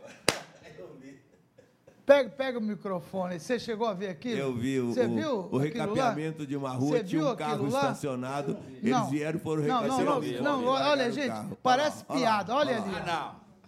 Fizeram o recapeamento de uma rua e tem um carro parado no meio da rua, simplesmente passar. Não é possível, é em Ribeirão. É, é Ribeirão? Ribeirão. Ah, Aí não é possível. Eu falei, bom, pela primeira vez eu concordar aqui com o Lincoln, viu? É que o imóvel fui... deve estar tá pagando IPTU, deve não estar tá é isso. há muito tempo. Gente, por que, que não tira de poder diz que o cara de sertãozinho Ele estava em Guaxupé e o carro. Chain, chama, chama o guincho. Não, sabe tira que o carro. falaram que não pode. ah, então pega, faz o seguinte. Diz que a prefeitura não pode, honestamente, a lei se não eu- pode Se eu sou empreiteiro, se eu sou empreiteiro e Pode. estou trabalhando ali na- no local, eu chamo uns 30 peão lá e falo assim: levanta esse carro, põe uns 10 metros para trás e asfalta esse troço aqui, resolve o problema. Não, vai ter Mas que viu isso? Vai ter que voltar todo mundo isso? lá para fazer esse recorte. Não, diz Vai que voltar- já resolveram, né? Não, mas e o- teve Ju? um custo adicional, né? Resolveram, ah, Certamente. duas vezes, vai pagar duas. Então, isso é uma prova do que você está falando. Então, e, é, e a ineficiência ela é grande. E isso daí é um, é um pequeno exemplo, né? É, que, é que da, eu da achei forma isso, como. É o como não podemos o prefeito. O prefeito não está olhando isso. Não é possível, é o cara que faz a máquina, é o terceirizado, é o, é o chefe responsável, engenheiro responsável. Gente, pelo amor de Deus, isso não é brincadeira. Aí o cara detona o prefeito. Ué, ele é o responsável, mas, gente, ô, que, que- como é que faz um negócio desse? As máquinas já foram embora, agora tem que. O, o- o- Voltar todo mundo. Nós temos uma pessoa do, do, do- do é setor que é da construção, aí? tem que voltar as máquinas Como agora é para é fazer aquele aí? É uma- pedacinho. É uma máquina acabadora. E ele tá, esse, essa, esse produto ele está aquecido, tem que voltar lá da usina E tem- com o material aquecido para fazer. tem que deslocar a máquina novamente, Tem que que não é uma máquina que que vai. É uma, é uma mobilização É. no- novamente Adicional. dessa máquina, né? O, só me permite uma questão, a, a questão do, da- do direito, né, dos advogados, a gente, muito é importante que nós conhecemos, né, naturalmente, a legislação e damos aos empresários algumas possibilidades, algumas ferramentas. Nós não discordamos de que a, a legislação é muito intrincada, deveria ser mais simplificada, e muitas vezes era só para alteração realmente é a revelia de todos os interessados, né? O governo muda isso. Mas o que o Guilherme falou da, das questões da baixa qualidade, da obra pública, é, no Brasil tem a lei de licitações famosa, né? E a intenção era tanto proteger o Estado de uma de uma ingerência é, irregular do particular que vende para o Estado. Mas o que é curioso é que no Brasil, nas obras públicas e nas privadas, isso sempre existe, ele se pede ao que vai executar a obra um seguro performance, que é um performance bond. Né? Então, uma empresa vai construir uma usina, uma indústria, ela tem que apresentar uma carta de fiança bancária. Então, quem fiscaliza a obra não é o comprador da obra, é a seguradora, porque se der errado, quem vai pagar é ela. Então, ao invés de fazermos somente pelo menor preço, como é feito aqui, se tiver exigir o seguro performance, performance bond, que nos Estados Unidos tem desde, desde 1700 e tanto, é isso resolve, porque tira também o agente público da fiscalização direta da obra. Isso é muito, só que no Brasil não se faz. Isso é, o Estado fica mais leve e mais eficiente, porque a seguradora, se o serviço não fica bom, o Estado chega lá e fala assim, ó, não ficou bom, tá vendo essa bola que você me deu aqui? Você vai pagar. Isso aí. Mas nós já temos um projeto de lei onde essa proposta foi apresentada. O problema é o Congresso é, aprovar uma situação como essa. Mas, viu, Dirceu, eu acho que hoje, até pela fala inicial do Chain, da disruptura, né? Nós temos um Congresso aí com 60%, 70%, acho, de renovação. Mais 50%. 50%. Então, eles têm tomado. Nós temos tido surpresas. Né? Essa de tomar para si a reforma previdenciária e tomar para si a reforma tributária, já está lá uma grande surpresa. Eu acredito que também essa mobilização cada vez maior das entidades, essa união, é, desprovendo a, a- aqueles é, é, que são os presidentes, os diretores das entidades, da vaidade, trabalhando em conjunto, que é o que a gente cada vez vê mais, não só no município de Ribeirão, mas nos estados, pressionando os agentes públicos. Nesse sentido, eu acho que nós vamos alcançar é, grandes frutos e essa eu acho que vai ser uma vitória também. Nós temos acompanhado e pressionado para isso, porque você não só abre mais mercado de um lado, com geração de emprego, posto de trabalho para fiscalização das empresas que vão prestar o seguro e vão fazer todas essas auditorias e fiscalizações, como também você alivia o peso do Estado. Porque o Estado hoje é um Estado inchado, lento e tecnocrata, né? Então nós vamos começando a aliviar. Então acho que isso daí vai ser positivo. também a relação direta do funcionário público fiscalizando a obra do prestador. Você tem, põe uma pessoa no meio, é uma empresa no meio. E essa empresa no meio resolve muitos problemas que nós vimos aí no Brasil, né, nos últimos anos, de corrupções aí, municípios pequenininhos, o sujeito desvia 12 milhões de reais, o município tem dinheiro para nada. Agora, eu faço uma pergunta para o professor de Direito Administrativo. Se, é, seria necessária essa legislação, é, Dirceu, ou um edital municipal poderia já exigir isso aí? A ideia é fazer uma mudança profunda na lei de, de, de licitações, né? Mas não poderíamos dar essa ideia para Ribeirão Preto, São Paulo, fazer isso aqui? Seria de uma legislação é, é. superior? Não, se você fizer isso como uma, uma cláusula da licitação para que houvesse essa fiscalização, né? A Prefeitura de Ribeirão fez uma, um, algo, é, acho que novo aqui, né? É, mas dizem que foi por, em razão da, da, do grande número de aposentadorias que o Batista já fez menção aqui. A Prefeitura fez uma licitação para que houvesse uma empresa que passasse a fiscalizar esses serviços de asfalto. Ele não vai ser fiscalizado pelos funcionários públicos das diversas secretarias, das duas secretarias que atuam na área, né? Eu vou ler aqui algumas, uh, um monte aqui, telespectador participando, muito obrigado pela sua participação, realmente é importante isso. Sobre a ação da iniciativa privada, a praça é exemplo disso, a maioria está abandonada. Mas quando a empresa privada pega para cuidar, fica linda. O poder público, segundo a Simone Sá, ainda é burocrático, não, não consegue acompanhar os empresários da cidade. Plano diretor não sai do papel, mesmo com a constante intervenção do empresariado. Aliás, nada funcional para a sociedade. E tem aqui é, uma a, a Lidiana, né, ela fala do Estadão, manchete do Estadão, contrariando a meu. É, é, aqui, ó, ela está contrariando a gente quando nós falamos da máquina ocupar o espaço. Guilherme. Aqui ela diz o seguinte, no manchete Estadão do dia 28, quando o homem mais eficiente que a máquina. Aos poucos, usinas de açúcar e álcool retomam plantio manual de cana e ex-boia fria dividem canaviais com trabalhos escolarizados. O que, que ela quis dizer aqui, Dirceu? A volta do manejo manual está longe de se tornar rotina. Nos 9,4 milhões de hectares cultivados no país, pouco a pouco está mudando. Grupo São Martim um dos maiores produtores de açúcar, tem trabalhado desenvolvimento de suas próprias mudas. Outros utilizam. Ela está dizendo que está voltando a ser é. manual, é, é isso? Na, no que ela faz referência à reportagem do Estado de São Paulo, é isso. Eles estão produzindo as próprias mudas para ter mais seletividade, estão fazendo o plantio. Então, tá, você Descobriram tem... que a utilização dos trabalhadores nesse caso é mais eficiente que a máquina. Você tem, você tem o trabalhador cuidando do desenvolvimento da, da muda e você tem o trabalhador plantando a muda de cana porque é mais eficiente e gera mais produtividade do que fazê-lo pela máquina. O Marcelo Segundo Luiz a... pergunta o seguinte, os patrimônios públicos ficam à mercê desses aventureiros vítimas da propaganda enganosa, dizendo que Ribeirão foi a Califórnia brasileira? Veja só o que está acontecendo. Nossos telespectadores estão, não estão muito felizes também, não, né, Batista? Não, não, não estão. É, se nós imaginarmos assim, falar o que seria a principal função dos governos? Seria equilibrar a sociedade.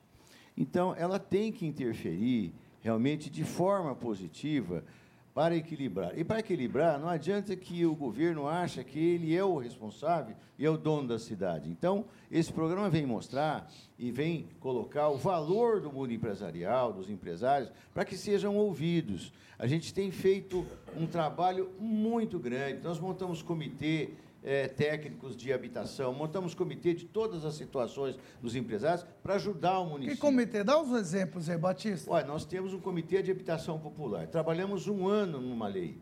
E depois, na lei, há é, algumas situações que não ficaram boas para os empresários.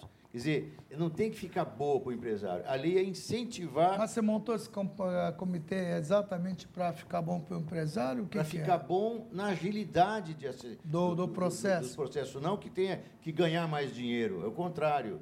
Mas isso acaba tendo vários entraves. Por exemplo, há uma justificativa de que nós temos que utilizar de um cadastro da prefeitura para é, vender um imóvel na minha casa, minha vida. Quer dizer, é, é muito Por difícil. Por que cadastro da prefeitura? Porque está na lei.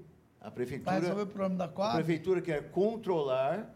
É... Opa, isso é na China, não vem copiar, não, hein? Não, é aqui. Não, vem não. É, hein, Dorval? É aqui. Isso é então, na China. A, a, gente tem, tem avanços, estamos tendo avanços, mas estamos tendo muita dificuldade em ser ouvido efetivamente, num processo de é, avanço na legislação. E qual outro comitê que vocês implantaram? Comitê da Infraestrutura. Oferecemos, inclusive, para o DAERP, todos os projetistas das empresas à disposição para ajudar a analisar as E questões da usaram infraestrutura. Não foi usado. Não foi usado. Tá? Então, por exemplo, o, o que, que a gente percebe? Nós conversamos muito, mas na prática a gente tinha ouvido pouco. Dorival pode falar também, todos podem falar. Não há crítica ao governo, há crítica de a postura de ver o mundo empresarial. O mundo empresarial não pode ser visto de uma forma aonde ele não pode passar a experiência dele Mas, meu, isso, isso daí é um absurdo. Não é possível. O, o empresário, ele gera emprego. Se não tem empresário, onde o cara vai trabalhar? Todo mundo vai ser, montar suas coisas? Quer dizer, isso é óbvio. Gera emprego em todo lugar. Tem que abrir espaço nos bairros.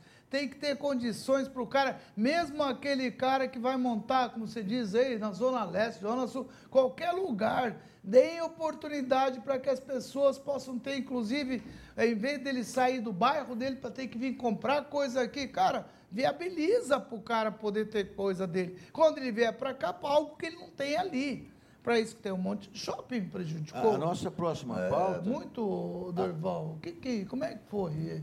A prova de que os shoppings, os shoppings realmente vêm crescendo, tem um movimento muito bom, mas a prova que os shoppings não atrapalham são os corredores comerciais que surgiram em Ribeirão Preto depois dos shoppings. Então você vai na Rua Javari, você vai lá no, no Parque Ribeirão, você vai nesses lugares todos, você encontra um monte de, de loja de todo tipo de produto que, que surgiram apesar dos shoppings. Quer dizer, o, o povo gosta de comprar no entorno da sua, da onde você mora. Agora, que nem você falou, quando ele não acha, ele vai procurar outro lugar. Mas, na realidade, os corredores comerciais que, que estão surgindo em Ribeirão Preto são muito grandes. Então, o shopping é uma opção não a mais. atrapalhar, Durval, o cara for parar ali e tal. Como? Os, esses, é, é, os ônibus, na, essa, e não vai prejudicar o cara parar o carro dele? Bem, o que Como é acontece. que é isso? Nós conseguimos, na, na, na lei de mobilidade, fazer com que as, os rebaixamentos de guia existentes não sejam alterados. Isso foi uma coisa muito boa, porque inicialmente ia se deixar 30%, depois 50%. Conseguimos que deixe 100%. Então, o que, que acontece? O, todo mundo que tem guia rebaixada vai continuar como está. Quem vai fazer um imóvel novo hoje só pode rebaixar 50%. Então, isso tudo é, é isso, uma. é- desculpa, só para o telespectador entender. Isso quer dizer que aquele cara que para em frente de uma loja, na rua, um carro, hoje ele pode pôr até três. Não, ele vai po- aumentar o. Não, o- não. Como ele, é que é? Não, o- quem tem guia rebaixada vai continuar usando o seu estacionamento. Então, você tem uma frente de 10 metros, de 20 metros, você pode parar quantos carros couber ali. Ok. Você só tem que plantar uma árvore, que é uma exigência hoje, que tem uma árvore na frente de cada estacionamento. E como é que Isso- o cara entra e sai com a árvore para de frente?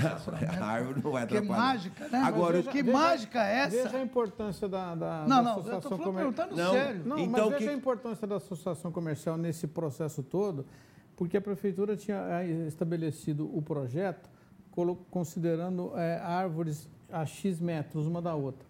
E dava bem no meio do lote. Pois é. E aí, por interferência da associação comercial, eles demonstraram que os lotes em Ribeirão têm um padrão de 10 metros. Então, que as árvores deveriam ser de 10 em 10 metros, para não atrapalhar. vai plantar nas divisas.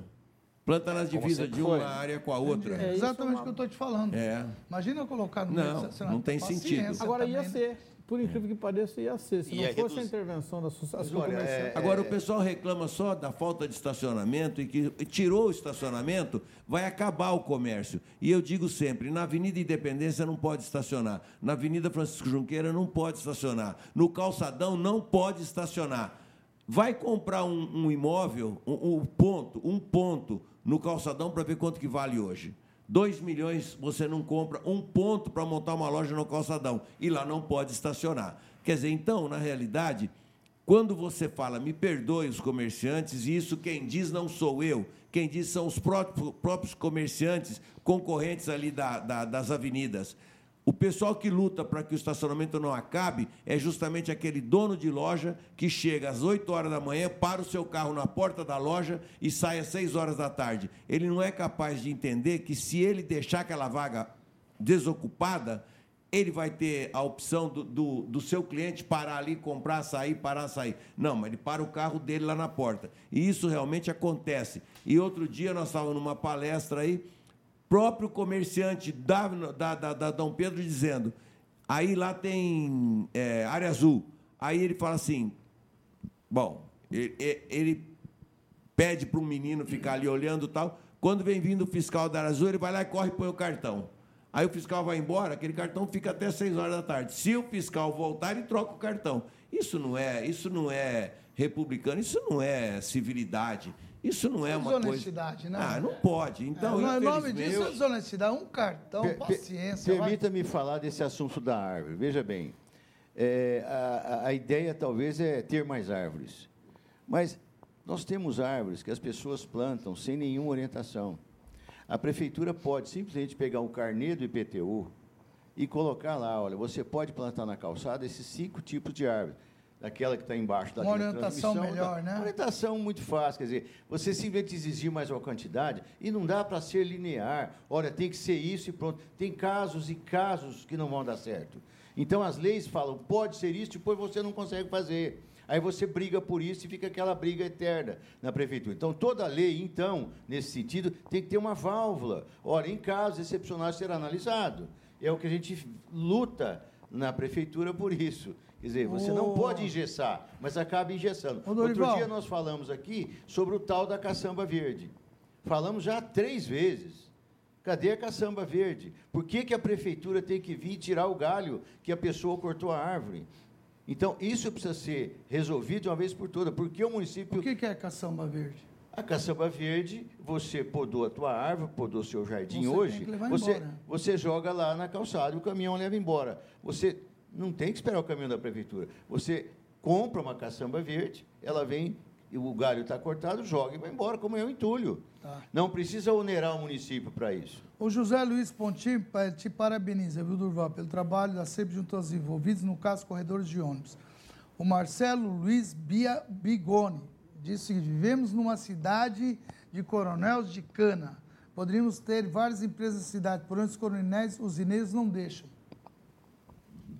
Como é que é isso? Não é verdade. A, a não, é a opinião dele. A gente tem não, que é respeitar é, a opinião Claro, a indústria da cana é uma indústria a mais da região. O que acontece é o seguinte: eu digo sempre que o, o, o nosso. Me perdoe, o Nogueira não está presente para se defender, mas o nosso prefeito e Noel Nogueira, todos ao Mas ele está nos assistindo, já mandou um ao recado. Invés, ao invés de pegar uma pasta, pôr debaixo do braço e ir vender a cidade, tentar trazer indústria para Ribeirão Preto. Ribeirão Preto é um, é um terreno fértil para a indústria, e eu provo com isso, porque todas as indústrias de Ribeirão, ou seja, 90% das indústrias de Ribeirão Preto, são indústrias de Ribeirão Pretanos, que aqui acreditaram e montaram suas indústrias aqui, proliferaram, cresceram e estão tendo é, lucro, estão tendo desenvolvimento. E a gente cita um monte de indústria, Santa Helena, Base Química, é, a Riberbol, a, a, a, empresa do, do Guilherme, a Core. A Core tem 800 funcionários. E eu pergunto, por que, que a gente não tem empresas de fora em Ribeirão?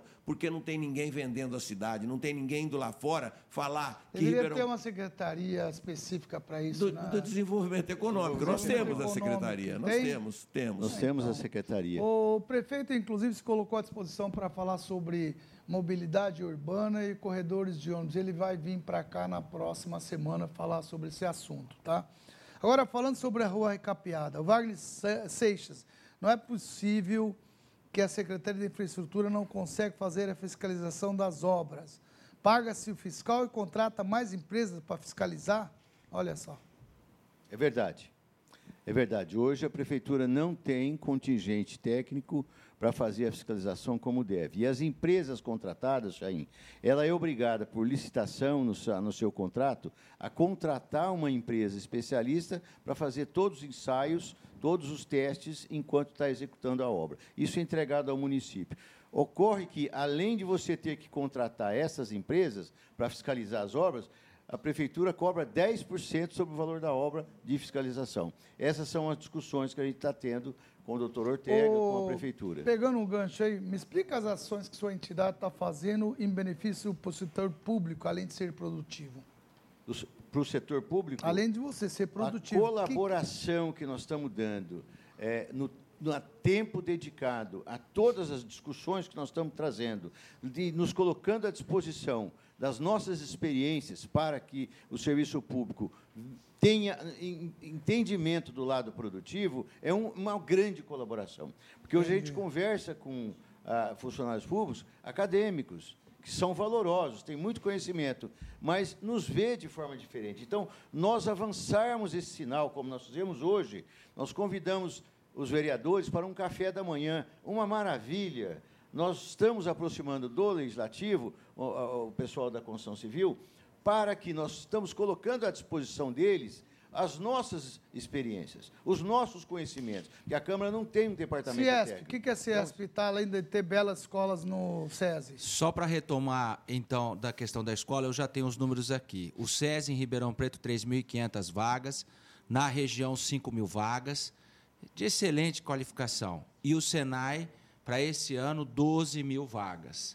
Então, isso são números que realmente acho que surpreende a própria prefeitura e o empresariado de uma maneira geral, e isso bancado com um investimento pesado e maciço do empresário na busca da qualificação para poder utilizar, E inclusive, tá dessa mão de obra feito, nas além indústrias. disso, para pública, para as entidades públicas? Claro que isso aí é uma bela de uma Você, você, alivia, você alivia a sobrecarga do município na educação, porque a gente faz educação infantil, com ensino Então, médio. você está dizendo isso. Nós Então, estamos atuando já- em educação, onde nós... é, Educação. A outra forma, a forma de se gerar... você não tiver essas vagas, teriam aí nas escolas públicas. É isso, Com certeza, com não certeza. Consegue... E não consegue, e É. não consegue. Hoje você tem filas, bom, é, filas enormes para o pessoal é, da escola municipal, pública ou estadual querendo entrar dentro de um SESI ou de um SENAI. Isso é notório. Né? Uhum. Você mesmo sabe a qualidade é, das escolas que nós temos. Agora, é, por outro lado, obviamente que através dos nossos próprios empresários, a gente incentiva a colaboração a- e a ajuda para as entidades, como a APAI, como ah, algumas escolas, por exemplo, o, o, o nosso Ciesp fez uma parceria com uma escola em Ribeirão Preto, que é exemplo, a coisa mais linda, chama Satya Sai. Não sei se você já teve o- o- a oportunidade de conhecer, está ali no Ribeirão Verde. É a coisa mais linda que tem, e é de graça, que é o que você falou. Filantrópica e de graça. É, todos os cursos e palestras a gente pede para que haja uma contribuição e essa contribuição a gente encaminha para lá. Nós fizemos diversos contatos com diversos empresários e empresas para fazerem doações para essa e outras entidades. O próprio Dorival está aqui, ele mencionou a Santa Helena, Batista, nossa empresa. Então a gente contribui voluntariamente, porque a Muito própria, o próprio regimento e o estatuto da entidade não permita que a gente po- coloque o dinheiro na- na- na- na- nessas Deixa eu só entidades. perguntar Então a gente Dorival. ajuda dessa Dorival, forma. Como é que vocês atuam é, junto a essa parte que eu estou perguntando para o setor público? Quando você traz benefício do setor público, a, a CIP, naturalmente ela é representa uma entidade, mas como é que vocês atuam para que o telespectador entenda que vocês fazem ações também? Bem, você me nós- disse outra vez que vocês se colocaram à disposição para revitalizar toda a praça ali, o calçadão, trocar aquelas é, luminar, tudo gratuitamente para a prefeitura. Isso deu certo ou não? Isso, isso foi. a- a- o, pro- o projeto andou até o ponto em que a prefeitura pediu que a gente contratasse um arquiteto para fazer o, o repaisagismo daquilo ali tudo.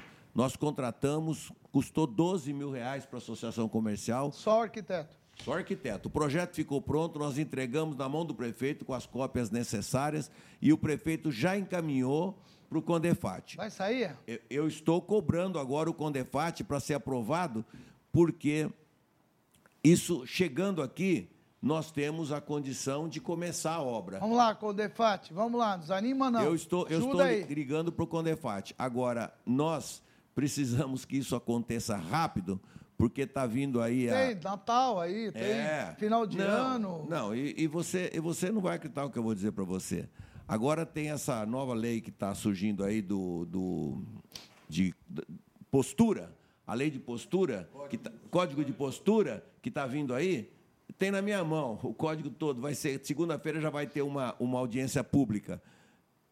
O código de postura mexe com a vida de todo mundo. E lá no código de postura está todas as. as, as ah, tudo que você tiver que fazer no calçadão, porque o, o prefeito me falou, agora foi para com Defat, a hora que voltar não precisa passar pelo Compac, já pode tocar a obra, não tem problema. Aí puseram na, na, no código de postura, todas as, as, as ingerências que tiver sobre o calçadão tem que ter o parecer da, da, da, da Secretaria de, de Obras, do Compac, não sei o quê, não sei o quê, não sei o quê. Ah, então Aí não vai fazer, andar não, nunca. Não vai. Então, tomara que venha logo para a gente começar a obra antes que esse código de postura seja aprovado. Porque senão, aí não acontece mais nada amigo, mesmo. quebra o galho. Vamos parar com isso. Vamos parar de inventar tantos carimbos desnecessários. Facilitem a vida de quem quer fazer alguma coisa. Facilitem a vida de quem quer ajudar o calçadão para fazer aquele calçadão ficar maravilhoso. Para que os pais levem os filhos para passearem lá,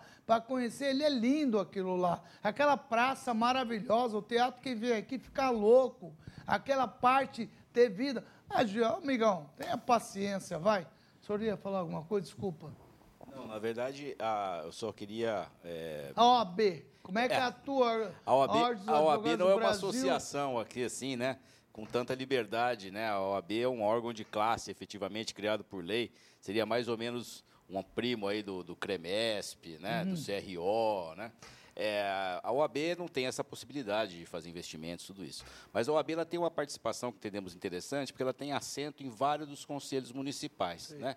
Conselho Municipal do Meio Aliás, Ambiente. Você me deve esses conselhos. Eu quero fazer um programa sobre os conselhos da cidade, o que, que faz cada conselho, isso. quantos tem, ser remunerado, quantas. Você me deve isso, hein, Gerson? Você está me enrolando, hein? É, você é Ju, mas quero fazer o programa. 10, você está pior do que burocracia pública, vocês dois, viu? Vamos lá. O presidente e a produtora.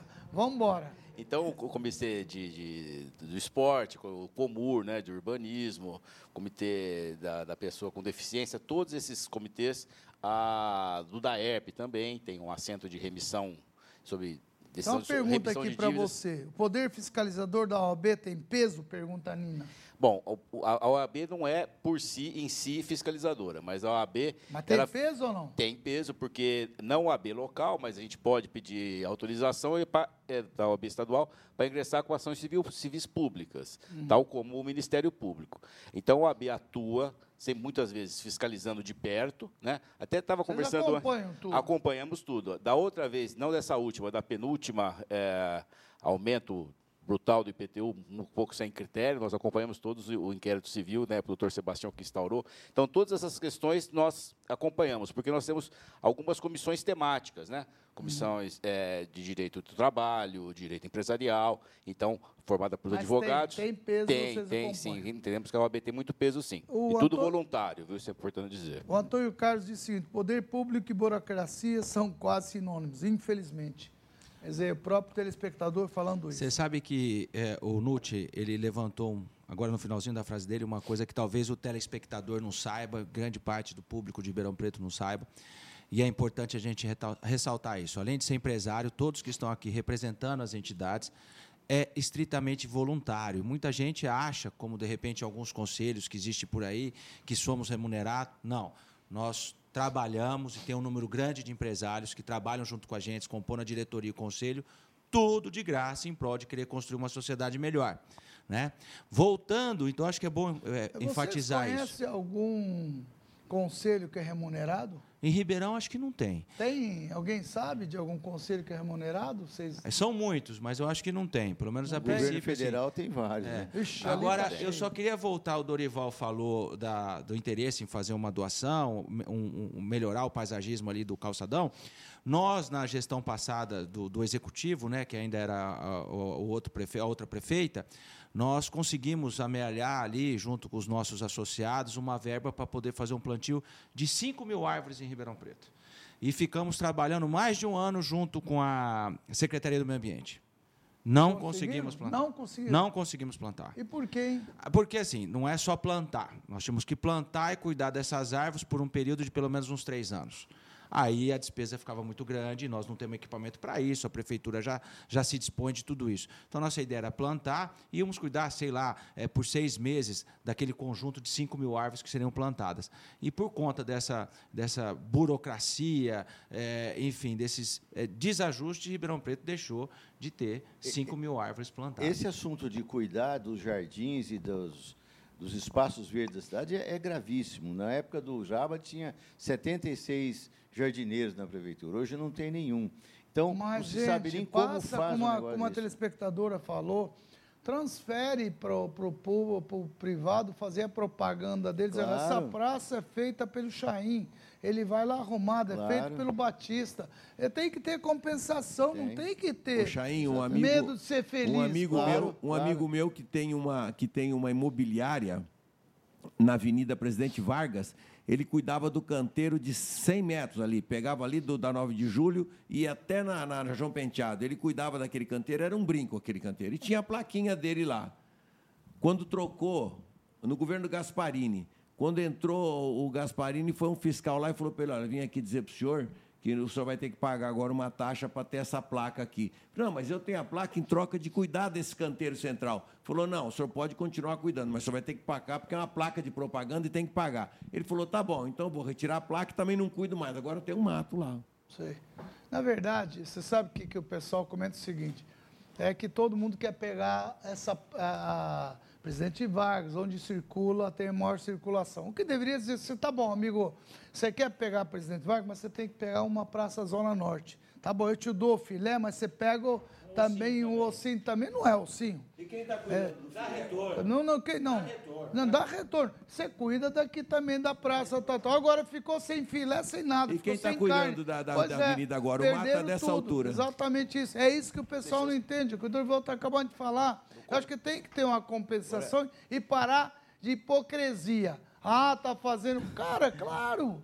O Agora- cara tá gastando para ter isso. Qual é o pecado nisso? Agora, com tudo isso, a cidade crescendo como cresce, como é que vai ficar a cidade que não tem essa possibilidade de manter a cidade? Quer dizer, esse é o equilíbrio que a gente fala tanto, sabe? Quer dizer, a quantidade de terrenos que tem em Ribeirão Preto são 50 mil terrenos. E muitos temos- da prefeitura que estão aí ah. parados e que não poderia eh, se desfazer para alguém fazer alguma coisa, em vez de ficar lá estacionado, até para gerar receita para eles poderem ajudar no IPM. pra- Mas tudo isso Só nós já você, aqui. só né? para você uma informação, a Biarte cuida, me parece que 19 ou 20 áreas de Ribeirão, Jardim. Aí você diz, mas se ele, ele cuida das áreas nobres, quando você vai para Bonfim, que você entra na- depois que passa o, o a alvorada ali, que você entra para fazer o retorno e voltar para a cidade, ali embaixo tem uma praça, um- um- uma árvore com um canteiro central. Aquilo lá é cuidado pela Biarte. Só quem passa ali que vê. Não tem trânsito ali, mas é cuidado. Então, na realidade, Não, eu, eu sou favorável. incentivar- Não vejo pecado nenhum. incentivar a iniciativa privada a participar É dessas aí. coisas. O, só, dois, é, só dois itens aqui. É, o Rafael, nosso Google, já levantou que IPM é remunerado, sim, meio salário por reunião. Ah, Não, IPM. mas aí é o conselho da empresa, né? É diferente. Eu acho que só o Conselho conselho- Tutelar. O é. Conselho Tutelar, o Conselho Mas Tutelar tem uma o remuneração, conselho- mas é Mas é diferente. conselho municipal. Não, mas é Não é? diferente. O que, que é? Esse conselho que é remunerado, que ele está dizendo, é um conselho que cuida da empresa ou o conselho que cuida das aplicações do dinheiro do IPM. Ah, é? Nós estamos falando aqui de conselhos chamados conselhos de direito, que são conselhos formados normalmente por integrantes do poder público e da sociedade civil e que cuidam de alguma Ok. atividade. Mas Esse é não- que você consegue levantar, mas também levantou dados do SESI, que o Guilherme pediu. Você já levantou, né, Guilherme?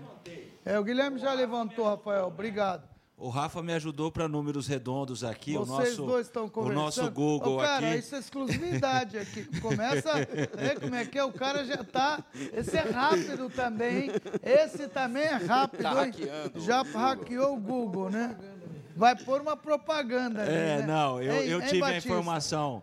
Eu tive a informação arredondada por parte do meu pessoal de 3.500 em Ribeirão e o Rafa já me corrigiu, falou, "Ó, Guilherme, não é 3.500 não, é 3.379 alunos no SESI em Ribeirão. Rafael, é É. isso aí. Mas tá bom. Não Mas tá, estamos bom, não. batendo, acho que nós até o final do ano a gente chega nos 3.500. certo. Atualmente estão abertas as inscrições lá no Senai para o curso de mestre de obra da construção civil.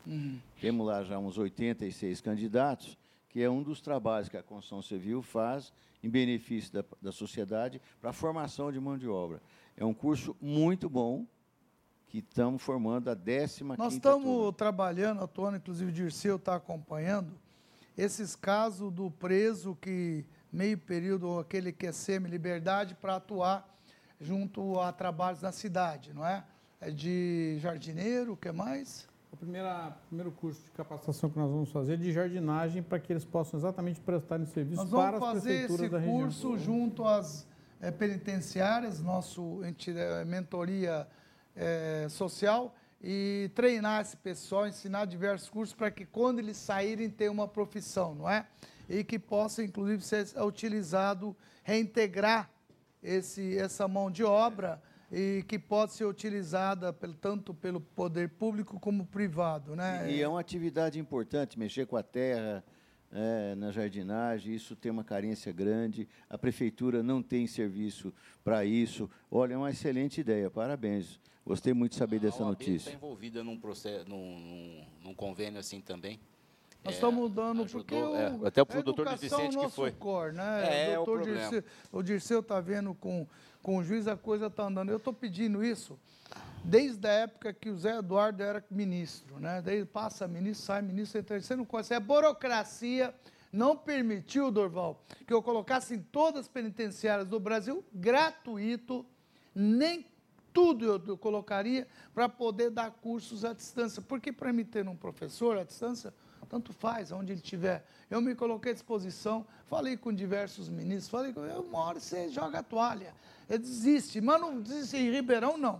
O Dirceu está firme, nós vamos fazer, nós então vamos colocar e aqui. O curso já está montado, o professor Edmur já fez o curso, que é um, um, um professor que conhece profundamente disso. Estamos com o curso estruturado na segunda-feira estamos formalizando isso junto ao diretor da penitenciária. Isso aí, é privado e público trabalhando e atuando. O William Gerson disse o seguinte: o que eu acho engraçado, Dorval, é que passa anos e anos e o mesmo retrato da cidade não muda. Sempre comércio, enfrentando todos os anos a mesma situação de hoje.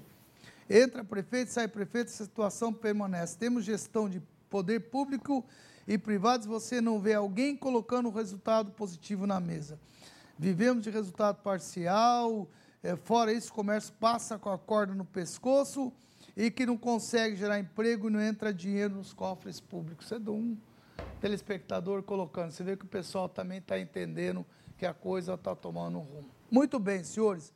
Adorei participar dessa discussão com vocês. Infelizmente, nós temos cinco minutos, passou rápido, duas horas, não? E o telespectador participando. Acho que isso é uma prova que nós estamos colocando para você, telespectador. É, o, tem gente, sim, trabalhando em prol da cidade. Tem entidades preocupadas, como você. Você também deve estar sabendo do seu trabalho, não sei onde, como, do que, mas tudo que você está fazendo, a hora que você gasta dinheiro é em prol da cidade, porque esse dinheiro circula é imposto para lá, para cá, ajuda o comerciante e assim por diante. Invista na tua cidade. Quando eu venho aqui, chega a implorar. Gente, vocês têm que votar nos deputados da tua cidade, para que eles possam te representar. Olha o exemplo do, do deputado federal Baleia Rossi, que hoje leva o nome de Ribeirão Preto para todo o Brasil, sendo autor da reforma tributária. Esse programa, segunda-feira, vai estar no ar. E não é só isso, deveríamos ter cinco deputados federais brigando pela cidade. O que, que acontece?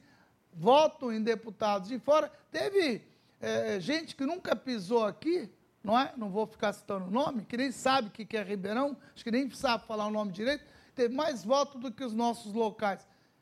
Brigue pela tua cidade, defenda a tua cidade, faça isso, não adianta. Você tem uma oportunidade agora. Vamos ter eleição para vereador e prefeito. Participe, amigo. Nós estamos aqui dando curso para aqueles que querem serem candidatos. Não é isso, Dirceu? Mais de 60, temos 60 alunos com, com aulas e palestras exatamente para que eles possam se reciclar na questão cultural, filosófica, ética, de direito, de política, para bem exercerem o mandato se forem eleitos. Em todos os aspectos, né? Pode Sim. ser deputado, vereador, prefeito, é um secretário, o que é, for. É um curso de formação de liderança política. E quem que eles já tiveram aqui dando palestra para eles? Nós já tivemos palestras com o Geraldo Alckmin, candidato a presidente, Fernando Haddad, candidato a presidente, é, o Jeromel, que veio fazer a, sobre palestra a sobre a China. É, vamos ter palestras envolvendo é, marketing político, Virão Sim. outros também candidatos. A gente não faz a propaganda para chamar ninguém, porque vieram para falar com esse público. E vão vir também para falar de marketing, de série de coisas. Sim. Agora, quem que abriu esse curso? Essa foi a melhor palestra, não foi? Chain Zay. É eu mesmo, muito obrigado. Mas eu quero agradecer, viu? Muito obrigado pela tua presença, valeu, que foi Eu ótimo. Eu que agradeço a oportunidade de, de poder expor um pouco mais do que a gente faz, aproveitar mais uma vez esse minuto aqui para convidar todos os que estão nos assistindo a poder frequentar a minha casa, que é a Casa da Indústria, que é o CIESP. São diversos cursos e palestras gratuitas que vão ajudar a contribuir cada vez mais com o empreendedorismo, com a geração de emprego. Mas fala onde fica, como é que o pessoal Nós estamos pode... aqui na, na, Bernardino de Campos, no, na cobertura do, do prédio da Fortes Guimarães, 1001, em frente ao Hospital das Clínicas. Está fácil, está sempre aberto, tem o nosso site que é o www.ciespribeirão.com.br. Então, quem quiser entrar, acessa, participar... vai lá, tem muita, mas muita coisa que é de graça. Nós temos um evento, Chain, que é pelo menos uns três ao ano, quatro, e já te faço o convite para poder ir lá, assim que você tiver oportunidade. Chama Bate-Papo com o Empreendedor aonde o empreendedor vai lá e conta a sua história de como começou, é, toda a sua trajetória, para incentivar aqueles novos empreendedores a ver que aquela coisa grande, linda, Uma aquela mentoria, empresa né? começou lá, Talvez pequenininho. É, 2020, é, né? começou né? lá, pequenininho, entendeu? E foi muito suor, muito trabalho, muita gente se dedicando, e aí e os tropeços que teve. Então, é, é, legal, um evento né? que a gente o tem. O mais importante é o cara mostrar os tropeços os tropeços. que ele teve, não desistiu, foi para frente. Isso. Porque então, ninguém conta, né? Que só vê a pinga que o cara toma. Essas, e ali, e ali ninguém vê, né? Olha, e ali é um ambiente tão gostoso, tão aberto, e, e nós temos tão familiar exemplo disso, que o né, pessoal Batista? se abre. Zé Roberto é um, né? Você é outro, né? Estamos aí na luta. Eu aproveito, então... Obrigado, viu? Eu que agradeço.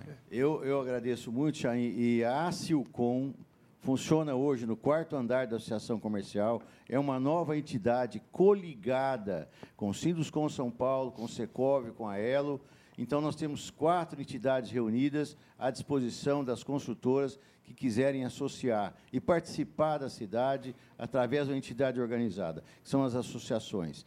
Então, nós estamos muito felizes de estar aqui. Parabéns. Mais viu? uma vez, participando e dando as nossas sugestões e aos nossos amigos vereadores que estiveram conosco hoje, num café da manhã, 15 vereadores. Eu quero agradecer todos de coração, em nome do Lincoln, que é o presidente da o Lincoln Câmara. esteve lá também? Esteve Opa, também. você conseguiu levar o Lincoln? O Lincoln, então, Ele brigou com quem lá? Não brigou não, com ninguém. Não, é possível. Então, nós Sério? Milagre, hein? Agradecemos. Ô, Lincoln, você está mudando mesmo, hein, meu? Pô. Estamos estabelecendo um início de um trabalho da sociedade com o legislativo para o bem da nossa cidade. Muito obrigado pela presença. Meu mestre, muito obrigado, viu? Muito obrigado, agradeço a oportunidade. Sou é, telespectador e ouvinte assíduo do, do, programa, de várias programações da tarde. Opa, achei então quem é, é Sou você? eu. Você viu aquele ponto, Zé Pontinho lá. Também dizer que a OAB está aberta, né? a casa da OAB, a casa da advocacia e da cidadania. A OAB sempre próxima ao cidadão para essas questões de fiscalização. Nós temos lá também cursos, mas mais ligados à área de direito, temos a curso Escola Superior de Advocacia e temos algumas palestras multidisciplinares. Né? Nós temos o site, né, o ABRP, que tem lá toda a programação. Ficamos lá no Jardim São Luís, eh, Cavaleiro Torquato Rize 215.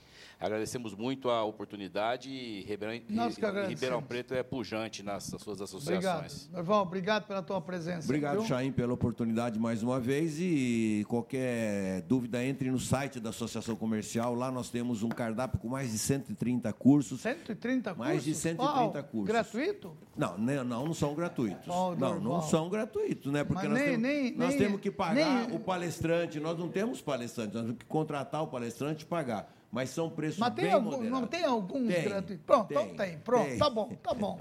e muito obrigado pela, e pela gratuito oportunidade. quem dá é o Dorival, viu? É, eu, já, eu, já, eu já estive várias vezes nesse programa e realmente eu acho que está fazendo a diferença na cidade. Comigo e com a Associação Comercial você pode contar sempre. Muito obrigado. Dirceu, obrigado, viu? Obrigado pela Hoje você está quieto, você não deu aula nenhuma hoje, o que está acontecendo? Já levei puxão de orelha na outra. Então. A você, telespectador, meu muito obrigado por estarmos juntos às sextas-feiras. Será sempre um programa desse nível, mostrando as coisas boas que tem em Ribeirão Preto. Se você tiver alguma sugestão, manda. Nós vamos te agradecer, viu? Obrigado e até o próximo Mentoria 2020. Assista segunda-feira um programa especial sobre a reforma tributária. Você vai gostar muito. Obrigado e até o próximo programa. Mentoria Ribeirão. Oferecimento Grupo São Francisco. Qual é o seu plano de vida? A gente acredita que devia ser mais abraços, mais tempo para você, mais choro de riso, mais lágrimas de alegria. Agora, para ter mais saúde, deixe com a gente. São Francisco Mais Saúde, o maior centro integrado de saúde de Ribeirão Preto. Aqui você é o centro de tudo e tem tudo o que precisa em um só lugar. São Francisco, planos de vida com mais saúde.